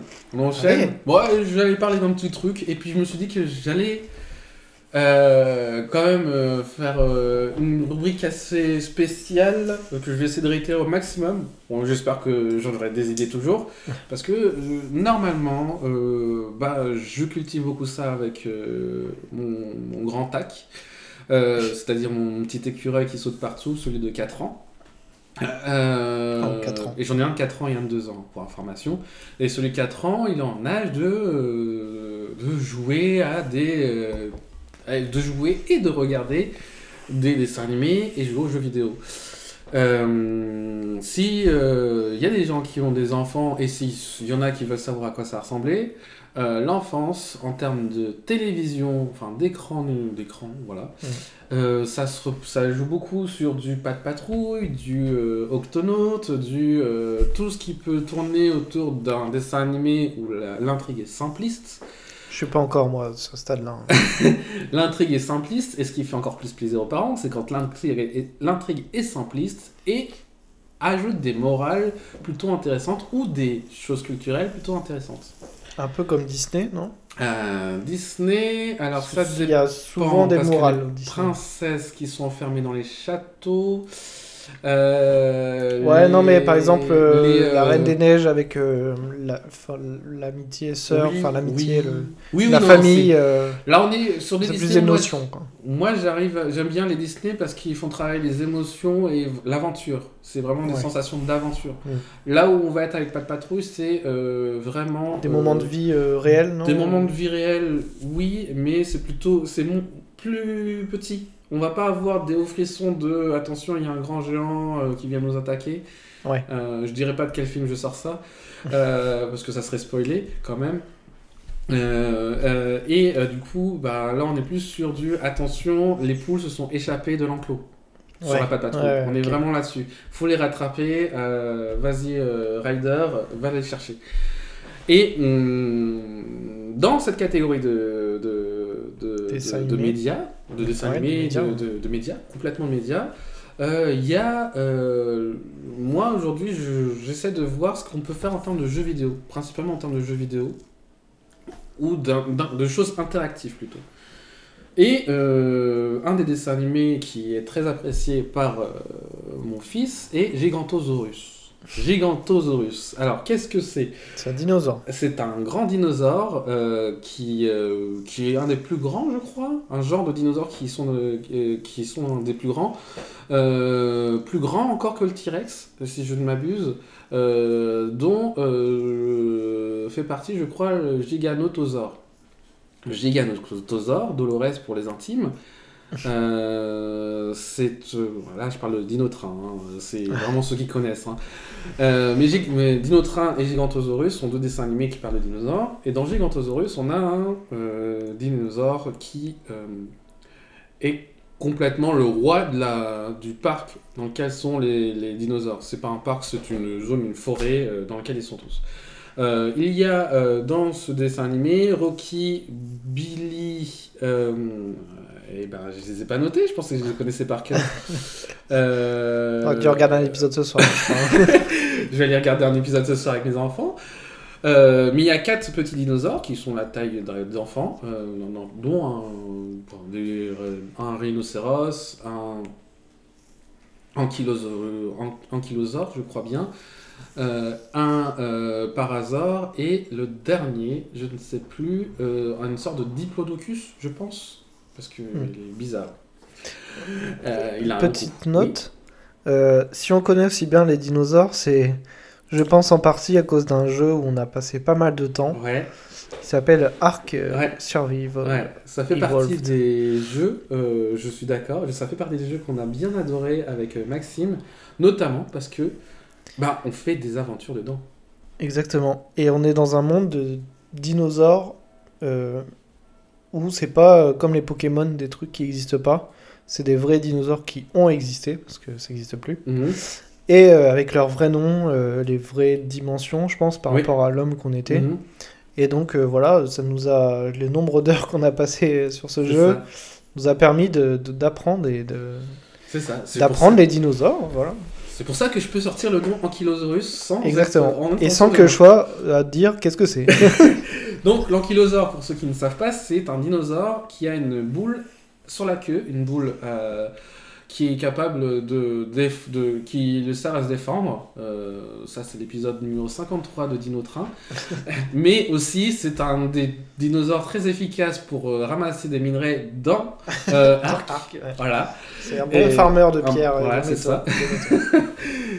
Et euh, donc, euh, ces quatre dinosaures vont vivre des aventures d'amitié et de d'enfants euh, au sein d'une jungle, euh, peu importe.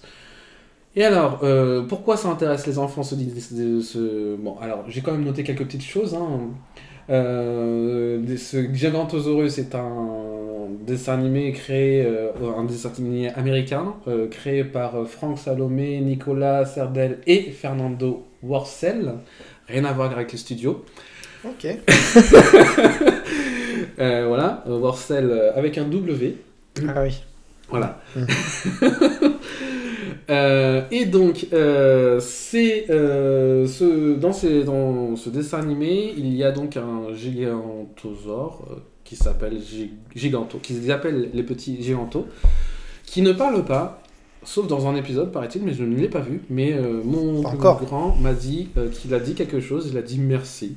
Mais généralement, la seule chose qu'il fait, c'est un cri que je ne vais pas faire pour garder vos oreilles très saines. Euh, mais, mais ce sont des cris que vont souvent répéter à longueur de journée les enfants après avoir vu ce dessin animé. Donc c'est un cri de T-Rex, hein, pas plus ni moins. Euh, mais en très bruyant et comme un lion, voilà.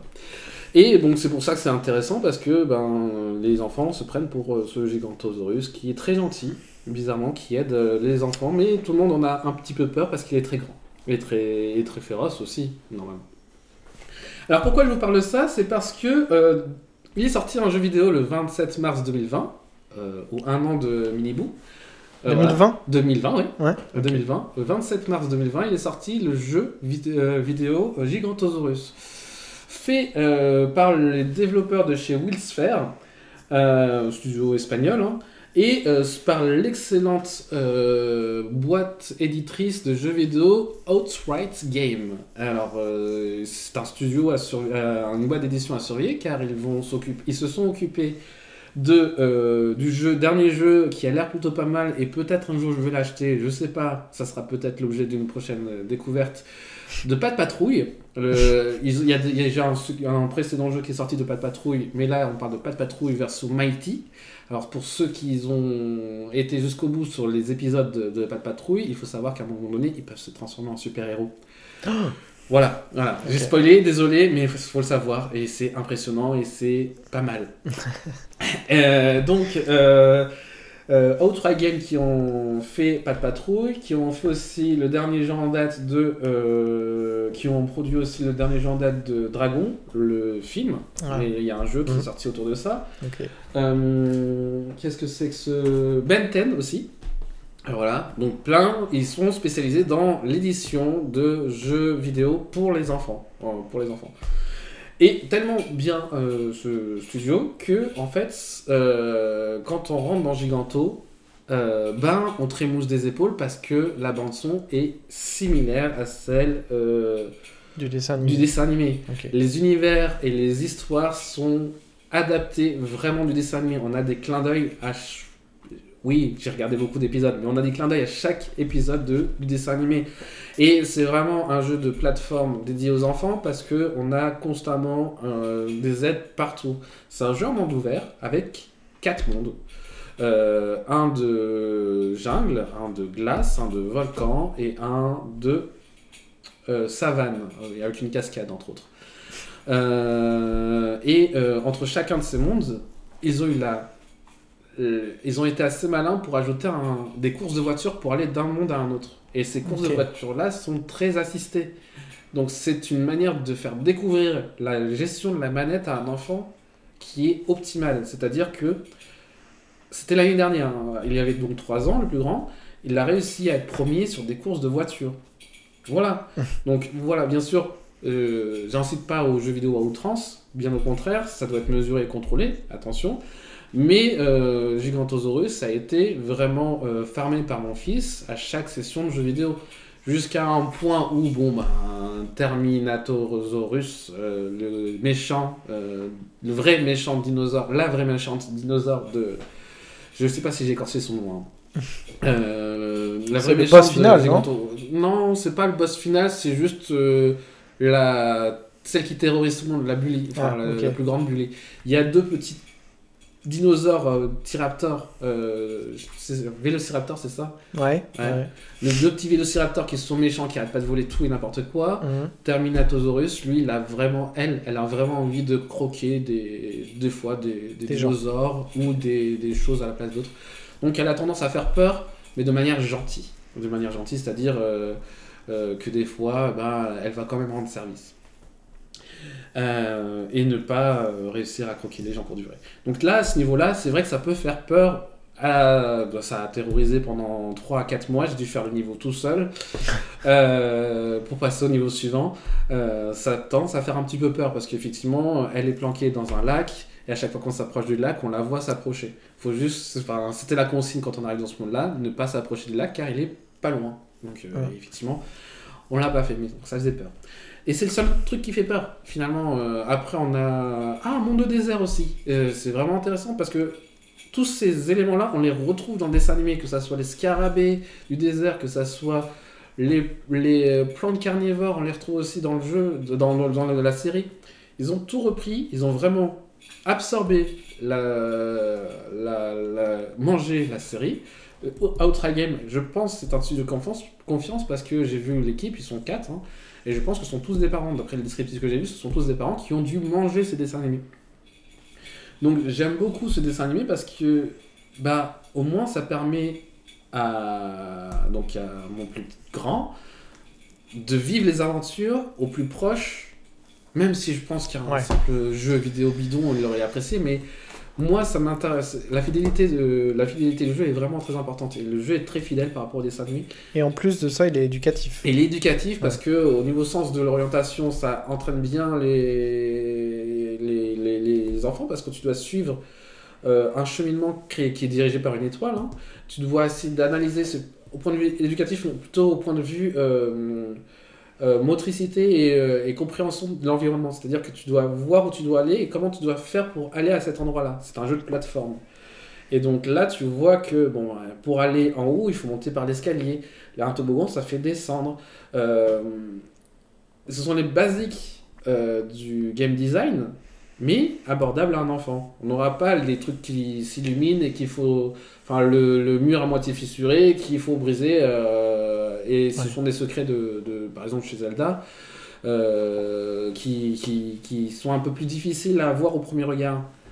Là, on est vraiment sur euh, des choses faciles et accessibles. Il y a des choses, des objets à collectionner un peu partout dans la map. Et c'est bien fait. Voilà, je vous le conseille. Je, c'est un Tips and Kids. Voilà, c'est ma petite rubrique à moi. Je conseille ce jeu à partir de. Bah, c'est un Peggy 3. Voilà. Puis de toute façon, ça marchera pas avec un enfant de moins de 3 ans parce que de toute façon, il a du mal avec la manette. Sauf qu'à avancer. Déjà euh, 3 ans, je trouve ça c'est déjà. Ouais. 3 ans, c'était limite. Ouais, c'était c'était limite, mais euh, ben, ça s'est fait euh, au fur et à mesure. J'ai joué, euh, pour savoir comment, comment j'ai fait, j'ai joué un petit peu, et comme à chaque fois qu'on touche un objet en tant que parent ou en tant que personne vivante, euh, un Oui. enfant va s'y intéresser immédiatement. Ben, il a voulu piquer la manette, je lui ai expliqué avant, arrière, gauche, droite. Et au bout du deuxième jour, c'est-à-dire euh, on fait des sessions d'une demi-heure, hein, au bout du deuxième jour, il a commencé à comprendre comment se déplacer. Et puis, c'est un jeu qui peut jouer jusqu'à 4. Ok. Donc maman n'a pas d'excuses. voilà. C'était tout pour ma rubrique. Et, euh, Ok.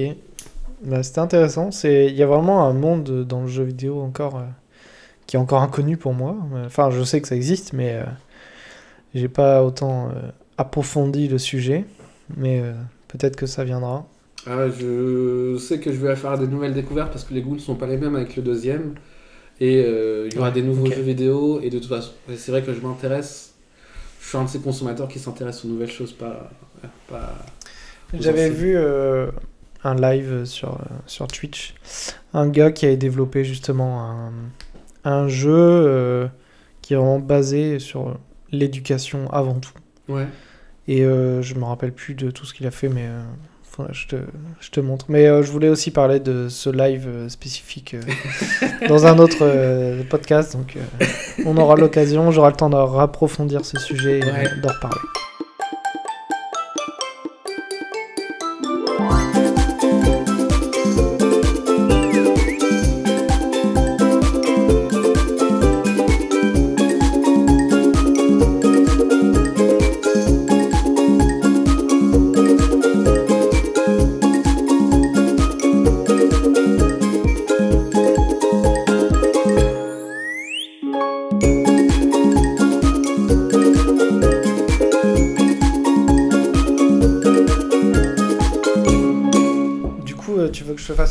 Ou euh, Non, non, non, je vais, à partir du à coup l'en- je vais partir en enchaînant, hein, euh, mais je prends une pause déjà, je, Ouais, ouais, bien sûr. je me désaltère. Qu'est-ce que qu'est-ce que t'en penses euh, de la routine? Vas-y. Qu'est-ce qu'on pense de la routine? Bah, c'est pas mal, non? Je... Moi j'aime bien, moi j'aime bien. Ouais. euh, je... De toute façon, je on va pas critiquer des premiers numéros. on attendra Non, les autres pour le critiquer. non, moi je trouve qu'on se débrouille bien. Ouais, il je trouve qu'il n'y a pas trop de d'éléments à couper. Euh, Bah, je vais peut-être essayer de voir s'il y a des silences ou pas. Je crois pas. Mais je vais voir pas hein, certain. euh, sur la trame. euh, parce que je vais pas la faire à la mode. euh, comment ça s'appelle C'est youtubeur avec les, Ouais, les le- cuts, les cuts, les cuts. Des cuts et des zooms. Ouais, c'est ça. avec les achète ou regarde comme c'est beau. voilà. Instant sponsor. Voilà, euh, c'est ça. Non. NordVPN. euh, ouais. Où les gens ils se téléportent d'un gauche à- d'une gauche à droite. avec- Eh, je peux faire ça en stéréo, ceci dit. Un jour, Ouais. je fais les oreilles droites, comme tu m'as montré la dernière fois. Le... Ah oui, le son. euh, Le son 3D, ouais, j'avais déjà entendu une musique en 3D qui bascule dans ta tête comme un métronome. Et là, oui, c'était un peu plus que ça. C'est vraiment. euh, ça tourne. au- C'est vraiment spatial euh, tout autour Ouais. de toi. Et en même temps proche, loin. euh, ouais. J'ai bien apprécié, mais j'ai trouvé que cette musique qui faisait bien ça. Parce que toutes les autres, c'était pas ouf. C'était soit droite-gauche. mais ouais, pas, le euh, mec il joue juste comme ça avec Ouais, son- c'est ça. Il a oublié qu'il y avait un deuxième. euh, Ouais, mais euh, c'est ça fait ça masse bien la tête celle que tu m'as envoyée. C'était Ouais. quoi C'était euh, je sais plus. je sais plus. Une musique que je connais, je crois. Imagine Dragon? Ouais, c'est possible. Ouais. Ok, Imagine Dragon. On mettra le lien dans la description. Exactement. Exactement. non mais voilà, on peut enchaîner sur la suite. Ouais, vas-y. Euh, que je retrouve mes notes.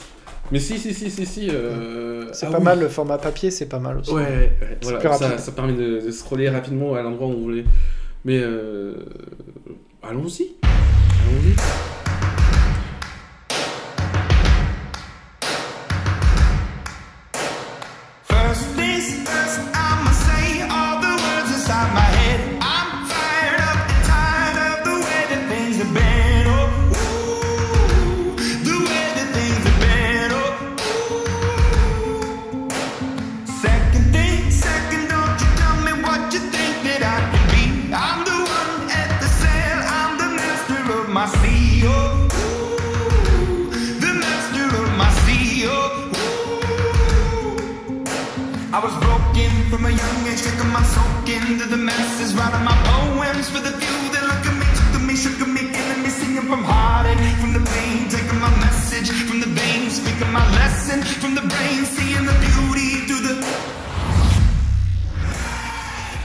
Alors, euh, ça peut paraître rapide, mais ça peut aussi être long. Euh, je voulais parler, alors je parle que de ma vie. hein, euh, bah, on est là pour ça. donc, hein. j'ai actualisé ma situation familiale Ouais. et j'ai actualisé récemment ma situation professionnelle aussi. Ah, oh. Parce que j'aime bien faire tout en même temps. Ouais. Et donc là, depuis quelques mois, je suis à mon compte en tant qu'indépendant en développement informatique. Un vrai PDG, quoi. Exactement. Ah, ouais, c'est ça. Un PDG, euh, CIO, euh, tout ce que vous voulez, de ma propre entreprise. Et donc, euh, je travaille pour un client dans l'assurance. Ouais. Et euh, je voulais parler de, de ça, de cette expérience, que là, ça fait deux, trois mois que je suis là-bas. Et j'ai découvert des choses, j'ai appris des choses, et j'ai appris des bonnes choses, j'ai appris des moins bonnes choses, Mhm. on va dire. Euh, on va commencer par le positif. Ouais, Euh, bon, je crois que j'en ai déjà parlé, mais c'est l'occasion d'en redébattre. ouais. Euh, le cadre du travail, le fonctionnement, l'organisation, qui m'a beaucoup plu, qui est très cadré. Sûrement que j'ai besoin de ça, Mhm. de voilà, de dire bah voilà, chacun a ses tâches, chacun sait ce qu'il doit faire. Chaque, chaque tâche est bien décrite le mieux Ouais. possible, pas tout le temps. Mais euh, dès qu'il y a une question, ben, il y a toujours quelqu'un pour répondre, etc. Et donc c'est vraiment euh, intéressant et stimulant de travailler dans un environnement comme ça où, Ouais. où euh, bah voilà, chacun a son rôle. En, en même temps, on a l'habitude, avec notre ancienne expérience Ouais, commune, d'avoir- partagé des rôles un peu. d'être un peu en... Oui, voilà, Ouais. d'être polyvalent sur tous les postes Oui. Que concerne un projet informatique euh, euh, de grande ampleur, on Autant va la dire. soude que le pont, euh, autant les- le Mac. Voilà, euh, on passe du lavage du sol Ouais. aux euh, gestion des, Des des, des ressources. ouais, et la Ouais. cuisine aussi. Et la cuisine. Et la cuisine aussi. Et la lessive. Et la lessive. Et la- le- les réparations de, de, coques, de coque. Des fuites, la- des fuites d'eau. Ouais, des grosses fuites. Voilà. ouais. Donc, euh, ah, c'est plus une fuite là, Ouais. Mais le bateau. euh, le, le- Ah, flotte ouais. comme il peut. voilà, pensez au dernier survivant du bateau. Ah, il, il, euh, euh, Ah là, je pense que, je sais pas si t'as l'image de Astérix et Obélix, il y a plus que le, il y a plus que le mât qui dépasse et il, est tout seul en haut. Il est sur le tonneau. Il attend la fin de- du bateau qui soit coulé pour, euh, pour sauter du bateau, Mm. justement. Nous, on a sauté avant lui. Euh, mais du coup, voilà, de retrouver ce cadre, euh, des fois, j'ai même l'impression de me faire chier et de dire Mhm. Ah ouais, non, ça, c'est pas moi de le faire. je, je suis ju- juste développeur. Mhm. Je fais que développer. Ouais. Euh, c'est même pas moi qui euh, installe en recette, qui Mhm. installe en pré-prod. Il y a des pipelines euh, sur Azure DevOps euh, qui sont. euh, Alors, est-ce qu'on peut essayer de détailler un peu tous les termes techniques? Alors. Alors. juste, euh, Euh. Parler de. euh, on a parlé de recettes, euh, prod, Ouais. prod. Juste cette Ok. partie-là. Alors, dans un... sur un projet informatique, Mhm. euh, globalement, euh, les développeurs qui travaillent, qui, on imagine, il y a un bug Mhm. sur euh, le site internet d'un grand, euh, grand groupe. Euh, Il y a un bug, quand on clique sur un bouton, ça ça marche pas. Ouais. Avant que le développeur fasse la modif sur le site qui est en ligne, Ouais. donc, donc là c'est ce qu'on appelle l'environnement de prod, Ouais. où les, les gens se connectent dessus. Si Il y a les, les vraies données en fait. www.facebook.com par exemple. voilà, facebook.com. Euh, quand toi tu te connectes sur facebook.com, tu es sur l'environnement de prod. C'est ça. Ça fonctionne et tout le monde est avec Ça toi. fonctionne, il y a une architecture de malade derrière ouais. pour que ça soit toujours euh, actif, Actif Et que ça fonctionne. que, voilà, que ça tourne. Ensuite, euh, en règle générale, c'est pas. Après, je pense que tout ce qu'il y a derrière, ça dépend de l'entreprise, mais c'est des généralités Ouais. et des bonnes pratiques, je pense, pour le bon fonctionnement de, de, de projets informatiques. Mhm. On a un environnement de pré-production, donc qui est généralement ISO. euh, en gros, c'est comme la prod, sauf que on- les utilisateurs ne peuvent, pas y, ne peuvent pas y accéder.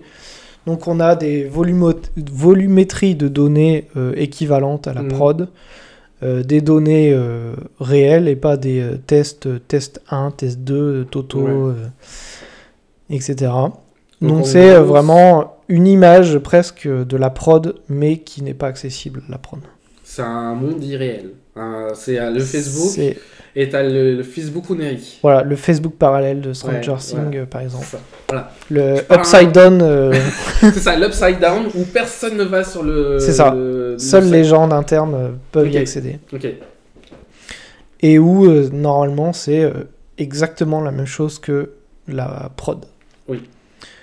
Et donc, euh, cet environnement, il est utilisé euh, principalement pour euh, des tests de charge, par Mhm. exemple. Tester si euh, 100 000 utilisateurs se connectent en même temps. Donc, il y a des robots qui servent à Mhm. ça. Euh, tester si euh, bah, le site il tient bien, si la fonctionnalité, s'il y a 100 000 personnes qui cliquent sur le bouton en même temps, Ouais. si ça marche, etc. Donc voilà, genre un peu de tests qui, qui sont difficiles à tester dans des environnements plus bas. Donc il y a un peu une hiérarchie de bas en haut au niveau des environnements. Ouais, je permets de préciser un truc, c'est que ce genre d'environnement, une pré-prod, comme on l'appelle, euh, ça a un coût qui est quasi similaire Oui. à une production. Oui, parce que l'architecture qui est derrière, parce que bien sûr, l'environnement de prod, ça veut dire qu'il y a des serveurs derrière qui tournent euh, H24, qui euh, se relaient quand il y en a un qui doit faire une mise à jour, qui doit s'éteindre ou qui a une coupure euh, imp- incongrue. Mm. Euh, ça doit switcher automatiquement, etc. En pré-prod, c'est exactement les mêmes machines qui sont derrière, Ouais. et donc les mêmes coûts. Euh, Mhm. donc euh, voilà. C'était ce que tu voulais dire oui, oui, Ouais, ok. exactement. Et du coup, en général, bon là après, c'est c'est là que ça dépend des entreprises. Il y a, peut y avoir plusieurs autres environnements pour valider en fonction de s'il y a des métiers qui doivent, euh, des, des- des utilisateurs ou des, des personnes, des équipes internes qui doivent vérifier euh, d'autres choses entre deux. Mais en général, on arrive sur un environnement de recettes, donc c'est-à-dire de tests Mhm. où là, euh, il n'y a plus de volumétrie, l'architecture peut être différente de la Mhm. pré-prod et prod. Vraiment plus léger, euh, peu de données, c'est vraiment tester si la fonctionnalité de base qui a été développée, si le bug qui a été corrigé, euh, ça fonctionne. Juste euh, le niveau, euh, voilà, je clique sur le bouton, ok, avant ça ne marchait pas, maintenant ça marche, ok, le test est validé, euh, voilà. On peut parler d'une pré-alpha ou quelque chose comme ça. ouais, un j'ai jamais entendu ça, mais... euh, un, un environnement où finalement, là, on a vraiment que des personnes. Alors, faut savoir que. Juste petite parenthèse encore, euh, pour essayer de détailler un peu le cadre. ouais. Le métier de développeur, c'est un métier informatique qui n'est pas du tout. connaît- pas vraiment connaisseur du métier sur lequel il s'applique. Comme un plombier, il ne sait pas vraiment la vie de famille que vous menez à la maison. Mm. Euh, nous, euh, en tant que développeurs, on a plutôt tendance à se dire voilà, nous, développeurs, on est. euh, on a besoin de directives pour savoir comment vous voulez que l'application fonctionne. Voilà. Là, chez Facebook, par exemple, sur un environnement de test, il est possible qu'il y ait des personnes du marketing qui veulent tester si, si jamais on publie ce genre d'annonce à un panel X, est-ce que ça rend bien? Et si jamais on met le chat à gauche ou à droite, est-ce que ça rend bien? Eh ben, C'est sur un environnement de test qu'on va pouvoir d'abord le tester pour voir à quoi Mhm. ça ressemble. Exactement. Et donc, euh, donc voilà, à quoi sert cet environnement de recettes Mhm. Euh, en enfin, On a déjà vu euh, des environnements qui s'intègrent entre la recette et la pré-prod Mhm. euh, pour de la validation. Si, par exemple, comme tu parlais du marketing, Mhm. si le marketing doit valider quelque chose, ben, il le fera sur son environnement de, Ouais. de validation plutôt que l'environnement test de recette, où là c'est vraiment le, le test, euh, il y a des Mhm. testeurs qui sont là pour tester, ils prennent le bug sur lequel on a été euh, euh, affecté et dire bah voilà, on, on s'attend à ce que le, le- quand on clique sur le bouton il se passe ça, actuellement il se passe ça, c'est pas bon, il faut qu'il se passe ça, lui il dit ok, pas ok, si c'est ok, ça, ça monte d'environnement. Donc là, ce sont des, en gros des bêta-testeurs qui vont tester l'application qui est censée être partie euh, bah, un jour sur la production. Euh, Exact. Et la production, en fait, il y a un pour ces bêta-testeurs, il y a un environnement qui leur est propre. Euh, Ouais. Et donc, du coup, là, pour revenir à ce que tu disais, tu es arrivé sur un endroit, sur une nouvelle mission, où on a une chaîne complète de tous ces environnements, de ces couches de upside down, down, down, down, down. oui, c'est ça. C'est, Et, euh, et en je vais gros, revenir après sur le down, down, down, down, down, down, le, vraiment le plus bas. on est tout en, en bas de la chaîne, où on a un environnement où tu es dans une bulle, où euh, tu es sûr d'impacter personne, mais à chaque fois que ça va monter une couche, tu vas impacter de plus en plus de personnes. Exactement.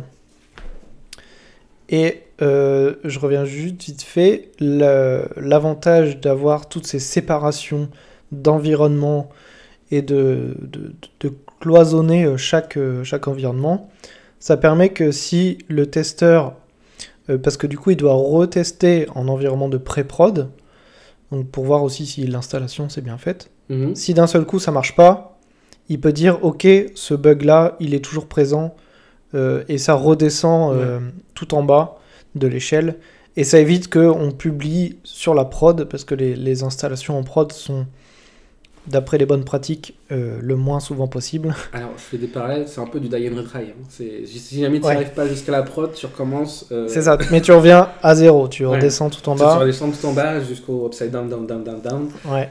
Ça, Et, ça peut faire euh, une super chanson. bah oui, tell Voilà. me. Et donc, le but des développeurs, c'est que quand ils poussent un nouveau développement, Mhm. c'est que ça aille jusqu'en prod. L'objectif. ok. Donc voilà. Donc euh, là, on a expliqué les environnements Ouais. Et tu me parlais justement de ce pipeline. de pipeline, exactement. Donc les pipelines, c'est un peu une manière automatisée de d'installer des les, les nouveaux développements, des, Mhm. les développements qu'il y a eu sur des environnements de test, et etc. Mhm. Là actuellement, là où je travaille, euh, tous les soirs, euh, il y a un pipeline qui déploie sur les deux recettes parce qu'on en a deux pour deux contextes différents. Mhm. Et euh, ça se fait automatiquement tous les soirs. Il n'y a personne qui clique sur un bouton ou quoi que Mhm. ce soit. Ça se déclenche tout seul.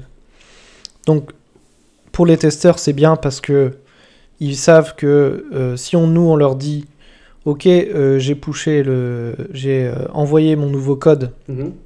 aujourd'hui, demain tu pourras tester. Ouais. Donc euh, ça permet d'avoir une réactivité. Lui le lendemain, il me dit euh, ça marche pas. Je fais OK, je corrige, je repush, je dis c'est bon, c'est poussé, tu peux euh, retester demain.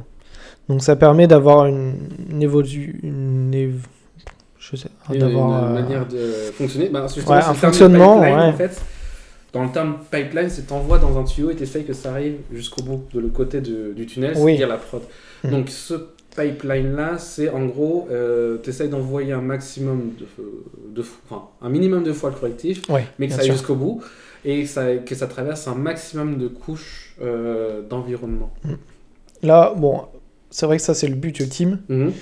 Mais nous, euh, le, le pipeline, il s'arrête euh, même à la pré-prod avant la pré-prod. Ouais. Ouais. Parce que du coup, il y a un- le pipeline, il se déclenche aussi automatiquement toutes les semaines pour la pré-prod. Mhm. Donc, euh, en gros, tous les devs qu'il y a eu euh, dans la semaine, Mhm. ils seront euh, mis à jour sur l'environnement de pré-prod la- le lundi matin. Donc, c'est un fonctionnement déjà que je trouve intéressant parce que c'est automatisé. Euh, les testeurs, ils peuvent, ils savent quand c'est fait, quand c'est pas fait. Mhm. euh, enfin, en fonction de ce qu'on leur dit aussi, bien sûr, parce qu'ils n'ont pas accès aussi au repo euh, Git, Ouais. le gestionnaire de version du code. C'est là où est stocké en gros tous les changements du code que tu envoies Exactement. et les correctifs que tu envoies justement à ces testeurs. Ouais.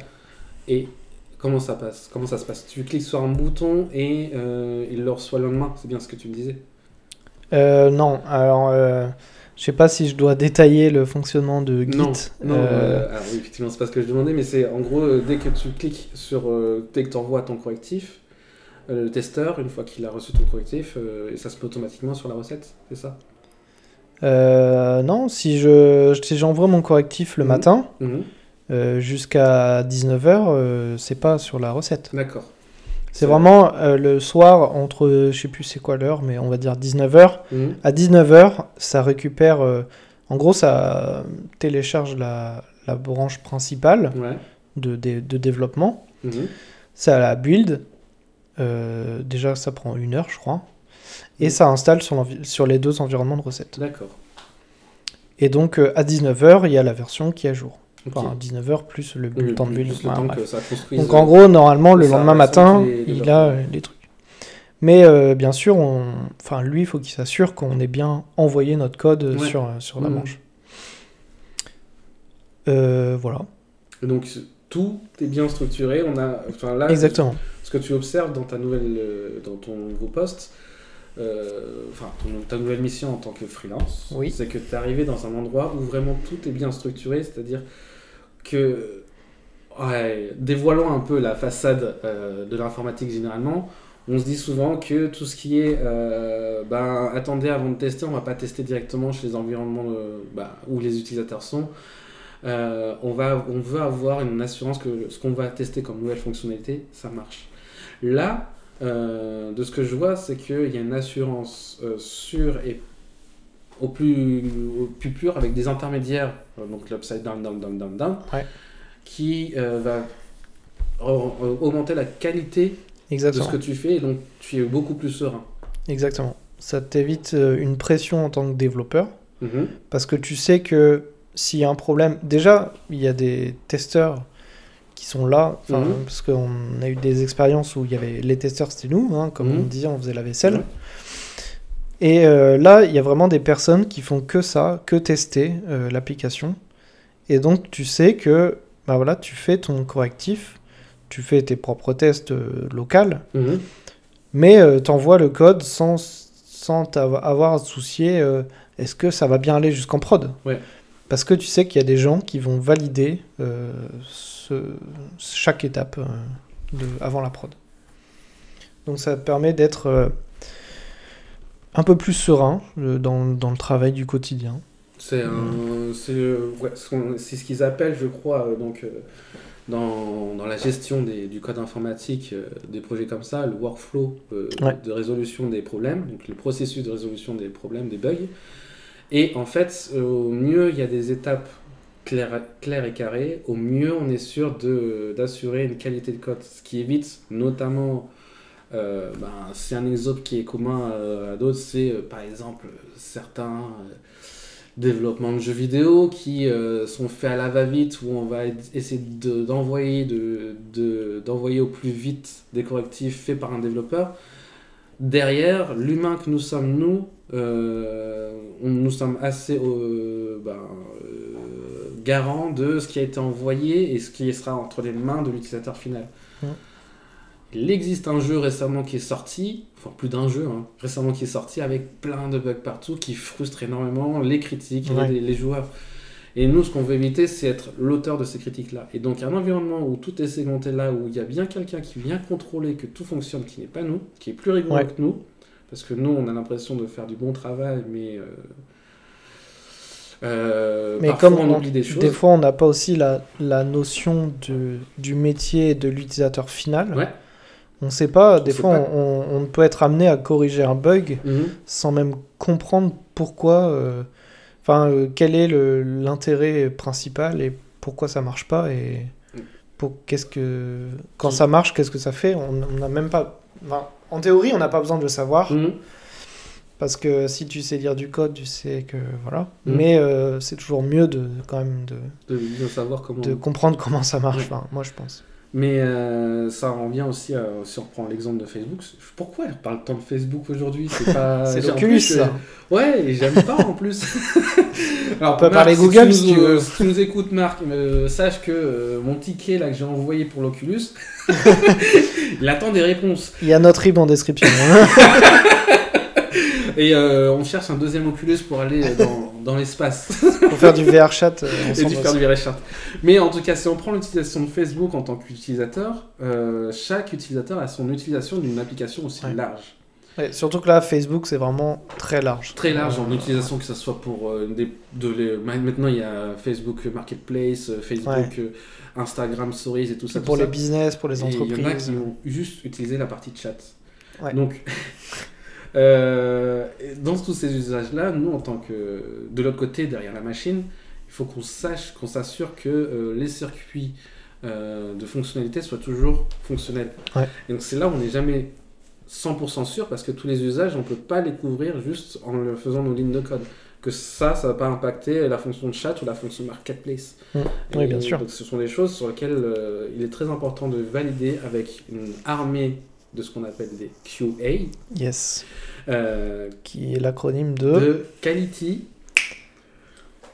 Quality. quality, au moins quality, et Quality, si c'était pas euh, assistante, mais j'en sais- je suis pas sûr, mais euh, des gens qui garantissent la qualité euh, de ce que l'on produit nous en tant que développeurs. Et ça c'est important parce que eux ils savent euh, ce, que, à, ce à quoi doit ressembler la, l'application finale. Et surtout, euh, ils sont très rigoureux. Ils sont des plus rigoureux et c'est un métier. Bah, de- c'est les plus proches de, des utilisateurs finaux. c'est ça. Et euh, ouais, ils ont une... c'est eux qui tamponnent si oui ou non l'application est viable et valide par rapport aux fonctionnalités demandées. Et pour l'installation en prod. Et Qui c'est donne eux le, c'est eux qui donnent le go ou le Mm. no-go. On de- parle en termes ouais. techniques. Et euh, c'est eux qui me tapent dessus. voilà. Et en gros, euh, plus communément dans le monde de l'informatique, on dit qu'ils réalisent les TNR, les tests de non-régression, Ouais. pour justement vérifier que en corrigeant ce bug-là, il- ça provoque pas un nouveau bug qui Mhm. pourrait être lié. Voilà. Donc ça, c'était un peu le monde de l'informatique. Et le monde de ta nouvelle mission. Et donc, tout ça, c'est beau. Il y a un bel environnement, automatisé, presque entièrement. Bientôt, en- il y a des nouveaux euh, trucs dans les tuyaux, dans les pipelines. Ouais. Euh, là, ils essayent de mettre en place euh, un squelette tous les jours, du coup. Il y a quelqu'un qui regarde tout ce qui a été euh, développé sur, euh, depuis la veille Ouais. et qui envoie sur Teams en disant voilà toutes les modifs qu'il y a eu sur cette version d'aujourd'hui. Il le fait à la main? Oui. M'a- Vous êtes Donc, combien là- dans l'équipe? Je saurais pas te dire, mais au moins euh, 20 plus 50 derrière. Ouais. Voilà. 20 développeurs plus 50 autres 20 sur notre environnement. Ah oui, d'accord. qu'en fait, c'est une application. En fait, bah, j'ai expliqué un peu. Dans le monde de l'assurance, euh, imagine tu souscris chez un assureur, Mhm. tu as un accident de voiture, tu Mhm. l'appelles. Ouais. La personne qui est au téléphone derrière, Mhm. elle va euh, enregistrer tout ce que lui- tu lui dis, Mhm. donc ton sinistre, via sur une application. Et donc je travaille sur cette application où le gestionnaire de l'assurance Ouais. euh, manipule pour euh, créer un sinistre, dire euh, voilà tu fais partie de tel contrat, c'est toi qui as eu accident, etc. Ouais. Et donc cette application, c'est une application qui gère les sinistres automobiles, les inondations, les sinistres immobiliers, les sinistres météorologiques, les sinistres de même pour les, les hum, industriels, euh, machin. Donc c'est vraiment tous les sinistres. Mhm. Et donc c'est une application qui gère tout. C'est une grosse application. donc là on va commencer doucement à arriver dans les, les points négatifs entre guillemets de, de, de- de mon expérience. Mhm. Et euh, donc cette grosse application, et du coup, on est euh, chaque, euh, il y a des équipes qui gèrent une partie de l'application. Donc on est euh, caté, enfin pas, non pas catégorisé, on est euh, distribué euh, dans des équipes. Donc tu as un premier niveau de, de ils appellent ça des tribus. Mhm. Donc le, moi je suis dans les tribus des sinistres de fréquence, donc tout ce qui est accident de voiture, euh, inondation, etc. Euh, je, je sais plus les autres tribus, mais il y a trois ou quatre tribus Mhm. différentes. Et dans chaque tribu, il y a des squads. Donc moi je suis dans la squad auto, donc là c'est vraiment que les euh, accidents de voiture. Voiture. Accidents ou vol ou tout ce qui est en rapport avec la voiture. Et puis tu as le squad non auto, Ouais. tu as la squad... euh, Il y a une squad transverse aussi euh, qui fait un peu les deux. Et là, les 20 personnes, ça concernait. Ça concernait la squad auto. Ok. C'est pour ça que je disais... Les 50 autres. Donc là, sur la, sur la tribu euh, de sinistres de fréquence, Mhm. On est, ouais, euh, 50, je dirais. Et donc, cette personne va essayer de répertorier ce que font enfin 20 personnes, on va dire, euh, par Ouais. jour, en listant euh, ben, ce qu'il peut voir passer dans, dans la liste des envois de. La- en fait, il prend la liste des commits qu'il y a Ouais, eu sur Git. Les, les envois des Euh, développements, ouais. Et donc, forcément, on, on a un, un respect de, du nom de commit à Enfin, on, a- Mhm. on doit respecter un certain nommage. Ouais, labelliser les. Ouais, les- avec les euh, en fonction de, de des, des bugs, ouais. des, des- numéros des tickets de bugs qu'on a corrigés dans le nom de commit pour qu'ils puissent le faire. C'est un peu un robot finalement. Ouais, il va voilà, chercher ça- les syntaxes des. Il se lève à 8 messages heures, il fait ça pendant une heure, tac tac Ouais. tac, et puis euh, voilà. Et donc là, dans le. Et donc là, c'est leur objectif, c'est de euh, automatiser cette partie-là, Et analyser les derniers trucs. C'est comme ça qu'on trouve des personnes au chômage. non, bien sûr que non. euh, Non, non, alors, il y a toujours du boulot. Il y a toujours du boulot dans l'informatique, il y a toujours du boulot qui peut être recyclé en autre boulot. Euh, Ouais, moi, sûr. je suis défenseur de cette politique-là. Si jamais il y a un boulot qui peut être automatisé, c'est que le potentiel, tout potentiel de cette personne-là, s'il n'a pas été égalé, euh, s'il a été égalé, on peut le faire évoluer en quelque chose d'un peu plus grand. Voilà. Ouais. Ça, c'est ma pensée philosophique, c'est de se dire, euh, ok, il y a des machines qui remplacent des humains, Et Mais du coup, il faut des humains pour gérer les machines, Ouais. qui Et- n'existaient pas avant. Déjà. Et donc on peut euh, essayer de faire euh, demander à ces humains d'optimiser les machines ou d'optimiser leur comportement pour savoir comment ils seraient plus efficaces. En tout cas, la technologie pour moi est vouée à nous rendre de plus en plus feignants. Bien sûr. et c'est pas un mal pour certaines choses. Non. Euh, S'il y en a qui, euh, comme euh, citerait un des, un des, des chanteurs que j'aime bien, que j'ai plus son prénom, mais ça m'arrive beaucoup aujourd'hui. On voit que tu l'aimes beaucoup. qui chante coupé, décalé. euh, non, pas Coup- coupé, séparé, jeté. Coupé, séparé, jeté, qui représente un travail qu'il faisait en usine. Euh, c'est pas foufou. Hein. Si une machine peut couper, séparer, jeter, lui pourra s'épanouir sur d'autres choses. Voilà.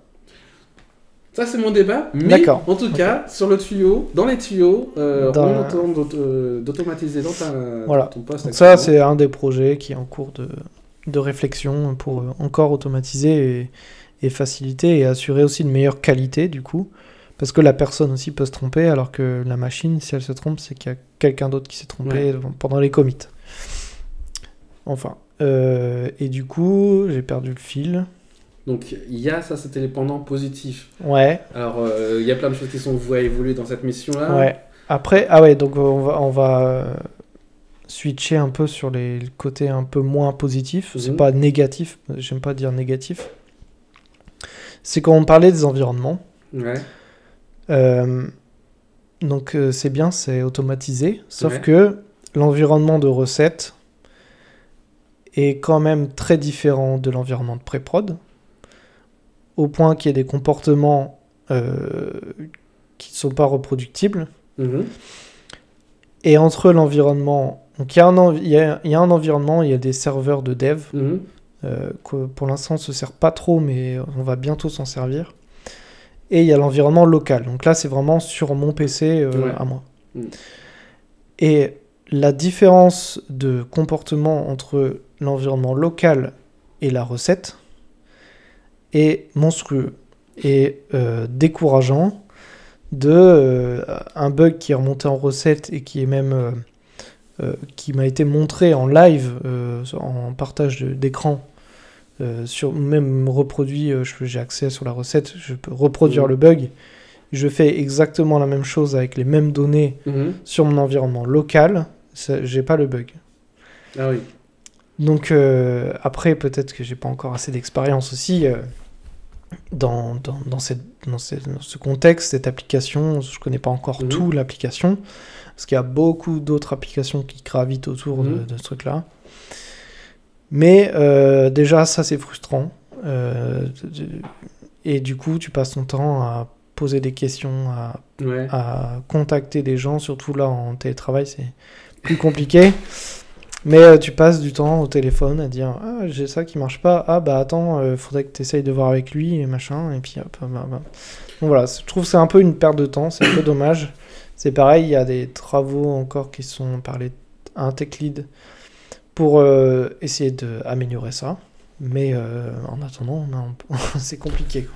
Faut savoir que euh, dans la vie d'un développeur, il est obligé de développer sur son poste parce qu'il va pas développer directement euh, dans un serveur euh, dans le cloud, parce que le cloud est un peu trop haut dans le ciel. hein. Oui. Euh, le problème est de reproduire les pro- les- un environnement aussi similaire que ce que pourrait avoir une prod ou ne serait-ce qu'une recette, une production ne serait-ce qu'une recette. Et dans cette problématique-là, c'est qu'une application aussi grosse que celle de Maxime qui nous décrit là, va s'interconnecter avec euh, 2, 3 à 20 ou peut-être plus applications annexes. Ouais. Sauf qu'une machine, un ordinateur euh, tel qu'un MacBook ou, euh, ou euh, un ordinateur, le dernier Dell en, date, n'a pas la puissance de faire tourner ces 5-6 autres applications en parallèle. Mais n'a pas la puissance, mais il n'y a pas non plus les environnements pour pouvoir. On peut pas se connecter directement sur l'environnement de ça. recettes et les applications tierces aux recettes. Problème de fuite de données oblige. Ouais. Oui, euh, problème de sécurité, bien sûr. Sécurité et fuite de données possible. On va pas dupliquer un million de fois les données sur chacun des développeurs. Ouais, bien sûr. Et donc, la problématique qui se pose éternelle, c'est comment reproduire un, un problème sur un environnement qui n'est pas similaire à la recette. Aujourd'hui, il y en a qui ont des réponses, mais ça dépend des situations et Ouais, ça dépend de chaque a- contexte de, euh, de Et puis de je pense que il y a, y a des solutions aujourd'hui pour des applications qui n'existent pas encore. Ouais. Pour une application comme celle-ci, qui est pourtant pas euh, si vieille que ça, parce Mhm. que d'après ce que j'ai entendu, euh, c'est une refonte d'un mainframe. Mhm. Euh, donc, euh, je sais pas, elle a quoi, elle a 5-6 ans, Ouais. l'application. Mais ça n'a pas été développé dans, dans le bon sens au début, je pense. et voilà. Ouais. Mais après, ce sont les problèmes qui euh, sont en étude, ouais, alors euh, peut-être avancer un peu plus qu'étude, mais qui sont une méthodologie à appliquer de base euh, sur la dé- le démarrage d'un projet. Il faut avoir les ressources pour démarrer ce genre de Bien sûr. stratégie, de se dire il faut qu'un développeur puisse aller au plus proche de la production. Ouais. Que l'upside down, down, down soit très minime. Et là, Voilà. on, on arrive sur des sujets de DevOps, je pense, Ouais. où le but, c'est que le développeur, il développe et une fois qu'il pousse, euh, bah, tout, est, tout marche tout seul. Enfin, Ouais. on- en tout cas, se même, produire euh, même, euh, ouais. l'identique grâce à des conteneurs. euh, Ouais. Sans doute des, des points qu'on abordera plus tard parce va t'as pas t'as s'étaler. lâché un mot-clé. là. ouais, des conteneurs. On a un, un mot qu'on développera plus tard euh, pour euh, avoir des so- sortes de petites boîtes dans Ouais. on aurait des des, Des applications et des- même des- presque dans les mêmes conditions que la recette, la prod, voire la prod dans un PC. Mais les faire tenir dedans, ça peut être possible, et, euh, mais euh, ça, ça requiert quelques technologies qu'on connaît. hein. Ce Mais qui est assez récente, mais qui commence à évoluer quand même. Ouais. Mais euh, je suis pas certain que pour l'instant euh, les prods soient j'ai fait gérer avec ça. Hmm. Pour ceux qui s'y connaissent, oui, on parle bien sûr de Docker, Kubernetes et tout Voilà. ça, tout ça. hein. on les connaît. hein. C'est juste qu'on va pas développer le détail C'est tout de suite parce que c'est un grand pendant du DevOps. Ouais, exactement.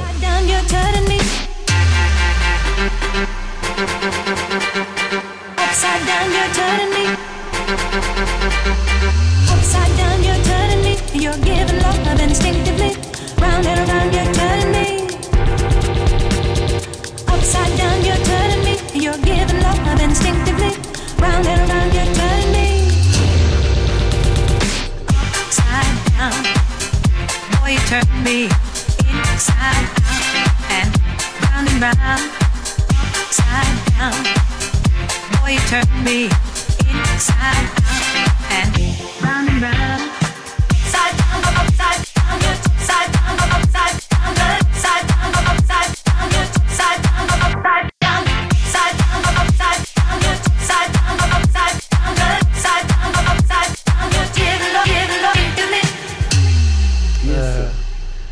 Je te propose une petite interlude euh, gustative. Oh, mais avec plaisir. non, je vais peut-être pas faire ça quand même. Voilà, Euh, ça oui. fait vraiment.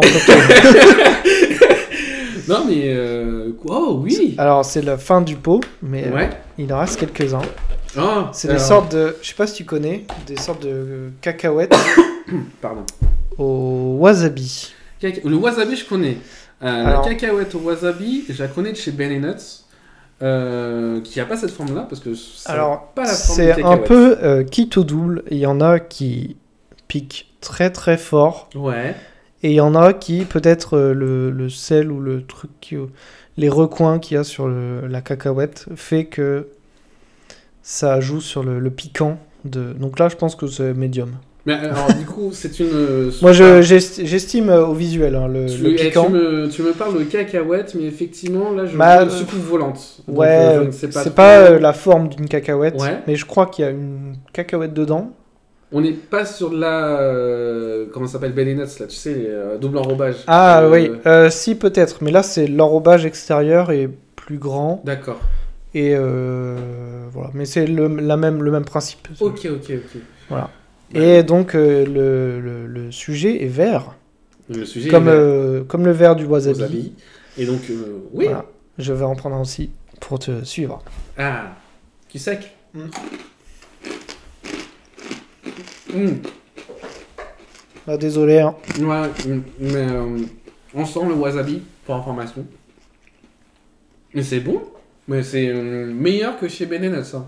Euh, et euh, Carrefour, et... euh, J'ai pas d'autres marques de Et, cacahuètes, euh, mince. Et Grand Frais Ah bah non, ça vient de chez Grand Frais. Ouais. Ah, chez Grand Frais Grand Frais ou Partisan du goût, peut-être. Ouais, non, alors c'est... En alors, tout cas, Est-ce que, généralement, Grand Frais, ils font ça, mais ils font des... tu vois là, le mien que j'ai pris, il était pas, pas ouf. Hmm, bah, Alors là, que- elle était très sucrée, mais au début, il y avait un bon goût de wasabi. Ouais. Et, euh, Surtout que toi, je pense que tu as l'habitude de, de par tes Ouais. origines d'avoir du piquant et de l'épicé. Ouais, ouais, ouais, ouais. Et puis, euh, j'ai été éduqué avec du piment euh, vert en purée. Alors, ceux, les créoles, là, si vous en mettez une pointe, ça pique, et c'est bon. Et moi, j'aime bien aussi euh, ce qui est épicé, même si ça vient pas de mes origines. Mhm. Et j'ai pleuré, j'ai déjà pleuré avec euh, une Avec, euh, cacahuète comme ça. J'essaie Ouais. de trouver le mauvais. Enfin, le Et là, je pense sort. comme c'est la fin du paquet, euh, j'ai dû manger tous les. Hum, hum. Ah, ah, ça... J'ai trouvé un. Ouais. Ouais. Là, jackpot. là, ça monte directement au cerveau. J'ai un friscon. euh, Mais en, en Mon fait, cerveau coule et va arriver directement sur les, euh, les narines. parce qu'il y a le goût du wasabi, mais euh, il y a un peu comme la moutarde, comme si. Ouais, c'est, qui bah, te monte le- direct dans les yeux ça. et c'est beaucoup nez. plus efficace que. C'est de la poudre wasabi concentrée. Donc là, les glandes lacrymales ont fonctionné. Voilà, euh, voilà, si jamais j'avais un doute sur si elle fonctionne ou pas, si euh, ça. ça... Mais t'as quand même le petit goût du wasabi. Ouais, ouais, ouais. C'est, c'est très bon. En ce moment, on mange ça à l'apéro. euh. Bon, c'est pas mal. Ah. Bon, du coup, ça donne soif. hein. Bah, c'est pour ça que je vais me trincader. euh. Ouais. Mm. Ouais, parce que du coup, moi, euh, Bah, j'étais plus niveau. Ah, euh, En même temps, moi, euh, c'était un petit litre. Je me Ouais. suis dit, est-ce que j'en prends deux? Non, un, ça va aller parce que je pense que. Parce que toi, t'es sur un breuvage plutôt de type innocent. Ouais, totalement innocent. Alors que moi, c'est plus complètement coupable. artisanal, bière artisanale On est de on- la est région où lilloise. On est à Lille Brasserie lilloise, qui a été brassée directement euh, euh, Mmh. avenue de l'Europe, voilà, à Ron. Ah, bah oui. À Ron. Ah Ronc, Ronc, Ron- Ronc. ou Ronc, Ronc. ou Ron. Ronc.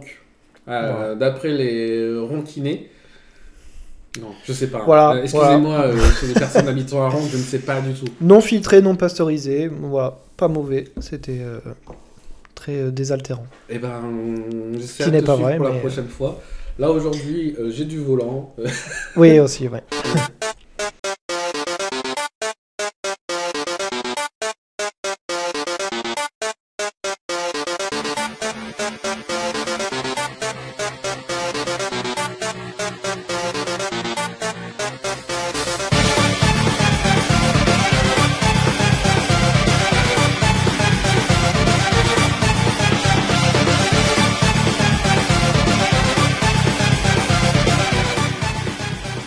Euh, Donc ça, c'est le premier problème euh, Mhm. environnement.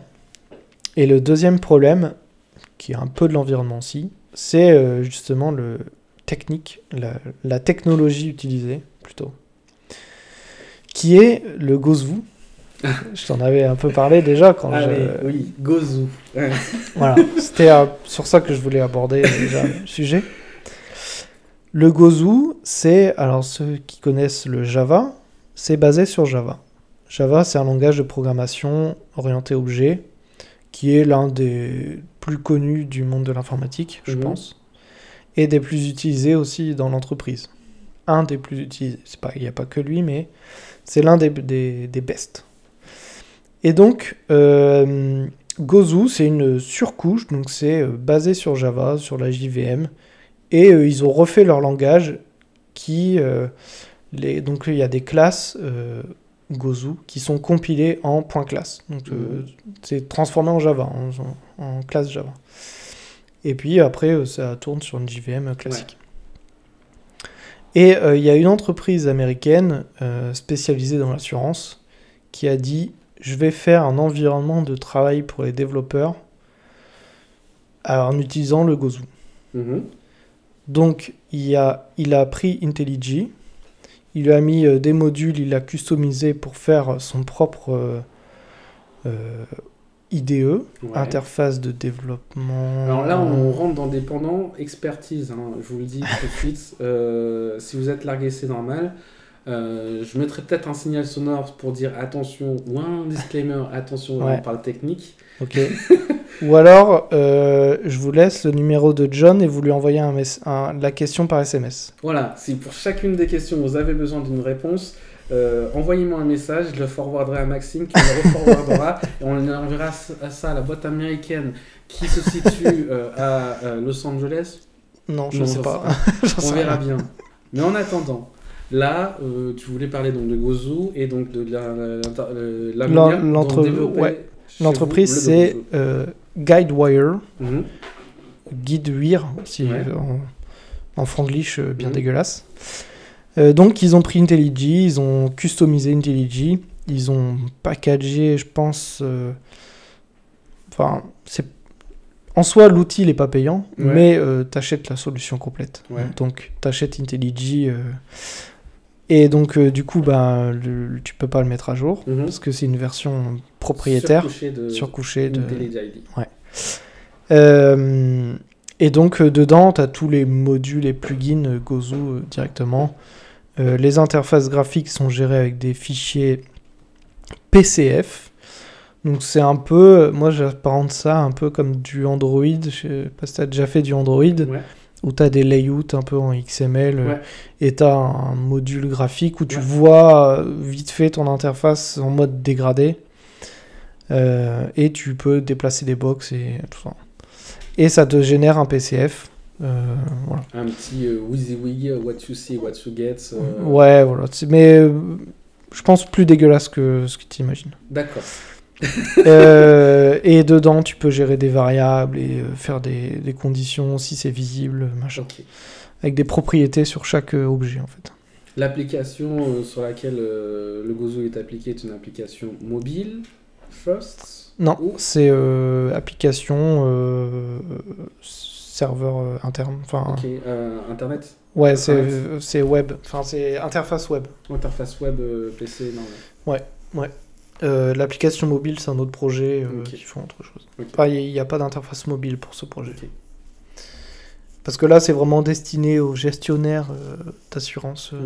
Ok, derrière leur PC. Ouais, voilà, c'est ça. Mm. Et donc, interface PCF qui peuvent être liées avec des classes Gozu, mais Mhm. ça demande de faire des manipulations un peu pas très propres, à, mon goût. hein. Après, je, je suis pas encore expert Gozu. Et euh, bah, tout ça, et puis tu as des. T'as des Gozu rules, t'as des batchs, euh, des trucs. Donc, en soi, le concept, il est pas trop mal. Je sais pas si c'est euh, mon entreprise qui l'a mal utilisé et que aujourd'hui il a tellement une grosse ampleur que c'est le bordel. Mhm. Euh, parce qu'en soi, l'idée principale, euh, elle est pas mauvaise. Mais euh, en vrai, enfin en Java, ça aurait été mieux. Si on l'a comparé à d'autres écosystèmes Java, type Spring, est-ce qu'on s'y rapproche avec les Spring Intégration, Spring. euh, oh là là, je vais m'emballer dans des trucs Spring MVC, Spring Security, Spring. euh, est-ce qu'on a une sorte d'écosystème similaire Ou, Non. non, je ne crois pas. ok. C'est, enfin, en fait, l'écosystème, c'est l'écosystème Guidewire. Ouais. Et donc. Euh, euh, et donc, euh, t'es fermé à ça. donc euh, c'est. Même niveau sécurité, j'ai pas encore touché à ce genre de partie, mais je sais pas trop comment c'est géré. Ah non, mais si ça marche en format plugin, c'est-à-dire peut-être qu'il y a une filière pour faire de l'intégration de batch, parce que là tu parlais de batch. Euh, Euh, non, en fait, les batchs, ils sont. Parce qu'en fait, d'après ce que je comprends, euh, quand tu achètes la solution chez Guidewire, mhm. tu as déjà euh, t'as l'IDE et tu as le projet de base. Ouais. Euh, tu as deux projets en fait. Enfin, tu peux moduler. euh, ils ont plusieurs solutions, mais tu Mhm. peux acheter plusieurs modules. Donc, la gestion des sinistres, gestion des contacts Mhm. et d'autres trucs que je me rappelle pas, mais nous on a ces deux-là. Et donc, dans ton projet, tu as ça. Quand tu achètes, t'as ton... D'ailleurs, ce qui est un peu dé- dégueulasse, je trouve, c'est que dans le projet gestion de sinistre, bah, tu as l'IDE. Donc en fait, sur Git, on a IntelliJ dans Git Ouais. Mhm. pour les sinistres. Pour les contacts, il y a un IntelliJ pour les contacts, qui est sur Git, sur le même repo Git.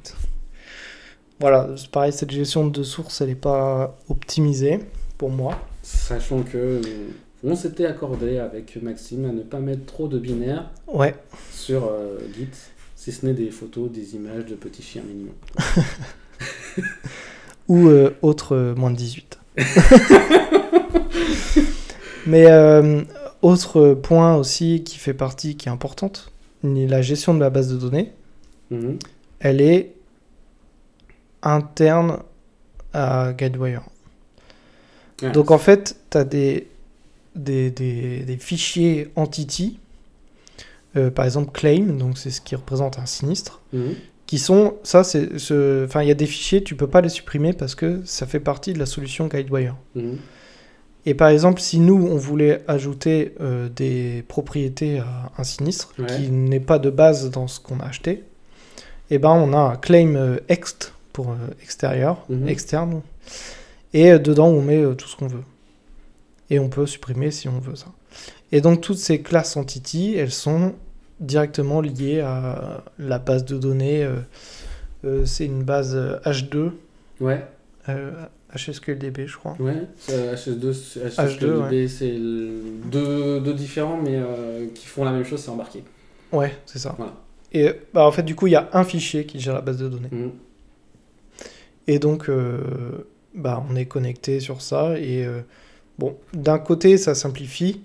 Mais dès que tu dois faire des requêtes ou voir des données pour voir un peu plus à l'intérieur, voir comment ça marche, pourquoi il y a un bug, bah tu peux pas. Ou alors tu dois euh, utiliser.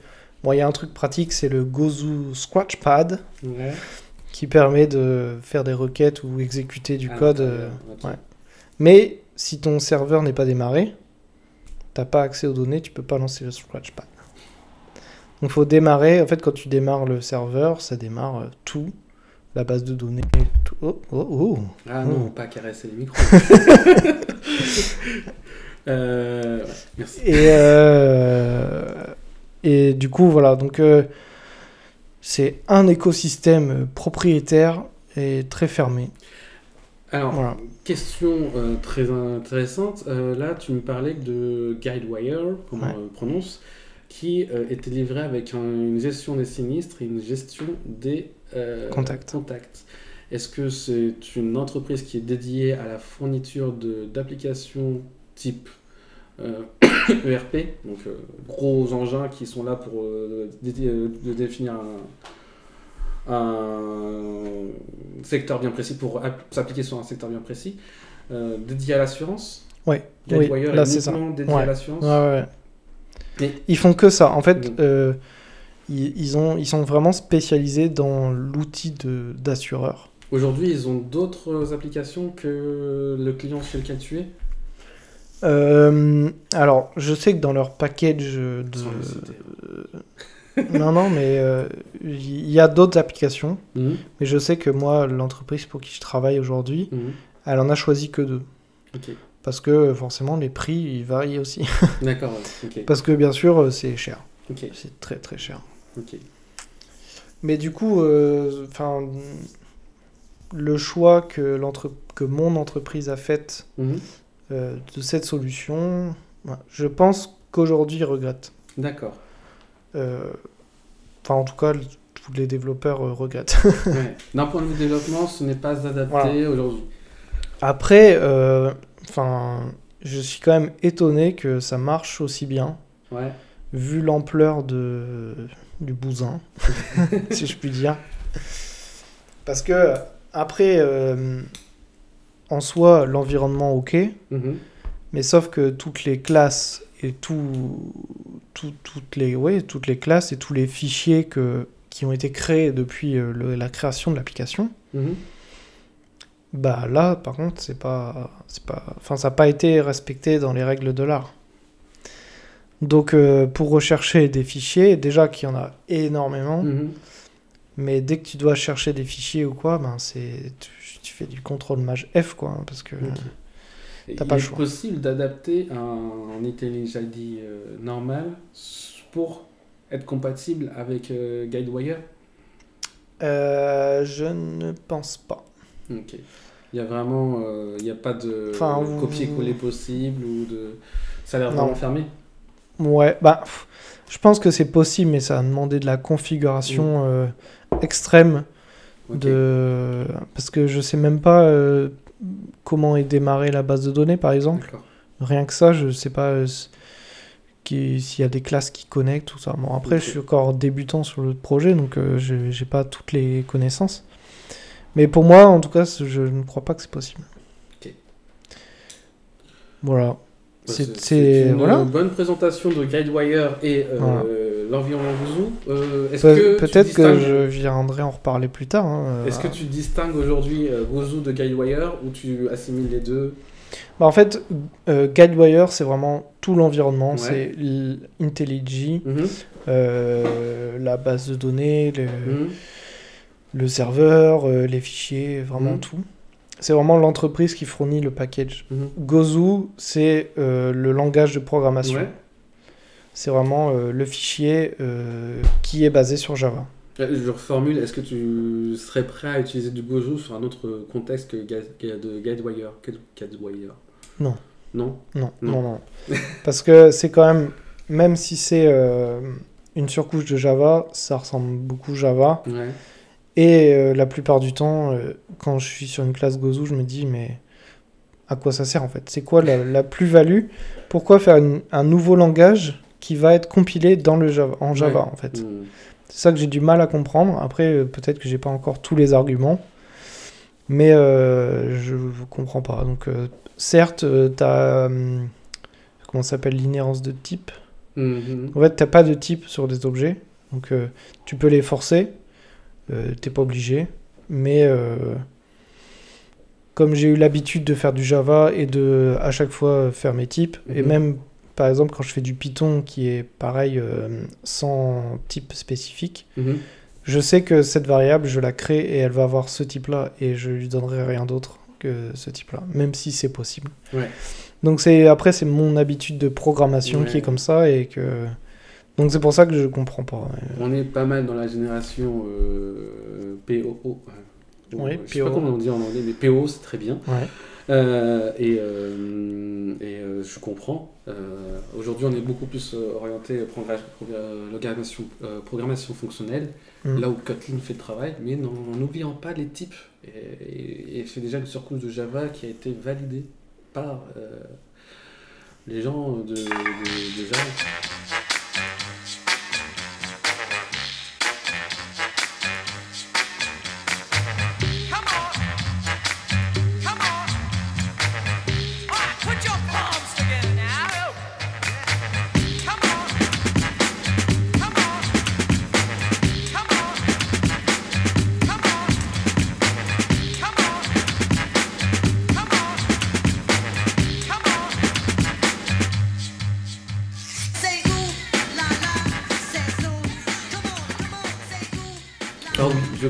Donc, euh, bonne présentation. C'est super intéressant de discuter Mm, de Gozu. Euh, Bah, au final c'est pas vraiment Gozu, c'est plus mm, Guidewire. Ouais, mais, alors euh, je précise. c'est super intéressant de parler de Gozu parce que voilà, ça reste un nouveau langage. Guidewire, euh, j'en entends des choses. Voilà. Des choses. Des choses euh, que j'assimile facilement à une vision ERP de, de Ouais, l'application. C'est un peu ça. Bah, c'est comme ça, hein, c'est comme ça. Et mais en tout cas, c'était très intéressant. Euh, Ouais, voilà, ouais. une nouvelle mission. Moi aussi, j'y viendrai peut-être à décrire un petit peu ma mission ou euh, des technologies que je viendrai. Parce qu'à priori, on est dans Papa Geek slash Dev. Euh, Donc, effectivement, ce sont des pendant qu'on devrait faire beaucoup et sur lesquels on pourrait s'étaler. Ouais, bien sûr. Parce qu'effectivement, là, on, on peut conclure. Ouais, ouais, ouais, ouais. on peut conclure. ouais. Voilà, On va- conclusion. Allez, hop. Allez, hop, conclusion. Euh, effectivement, euh, on a, on parle de tout. On parle de tout, c'était, c'est, c'est bien. Après, on, on, on continuera après, je pense. Mais on, on parle de tout, c'est bien. Et sur la structure, j'aime beaucoup l'aspect où on parle d'un point de vue abordable sur Ouais, euh, une bonne ça. partie. Et euh, derrière, faut pas oublier qu'on est les devs et qu'il y a des devs derrière qui aimeraient bien savoir euh, avoir des vrais retours C'est ça un peu la, la difficulté, je pense, de, enfin pour nous, Ouais. c'est d'être accessible à tout le monde Ouais.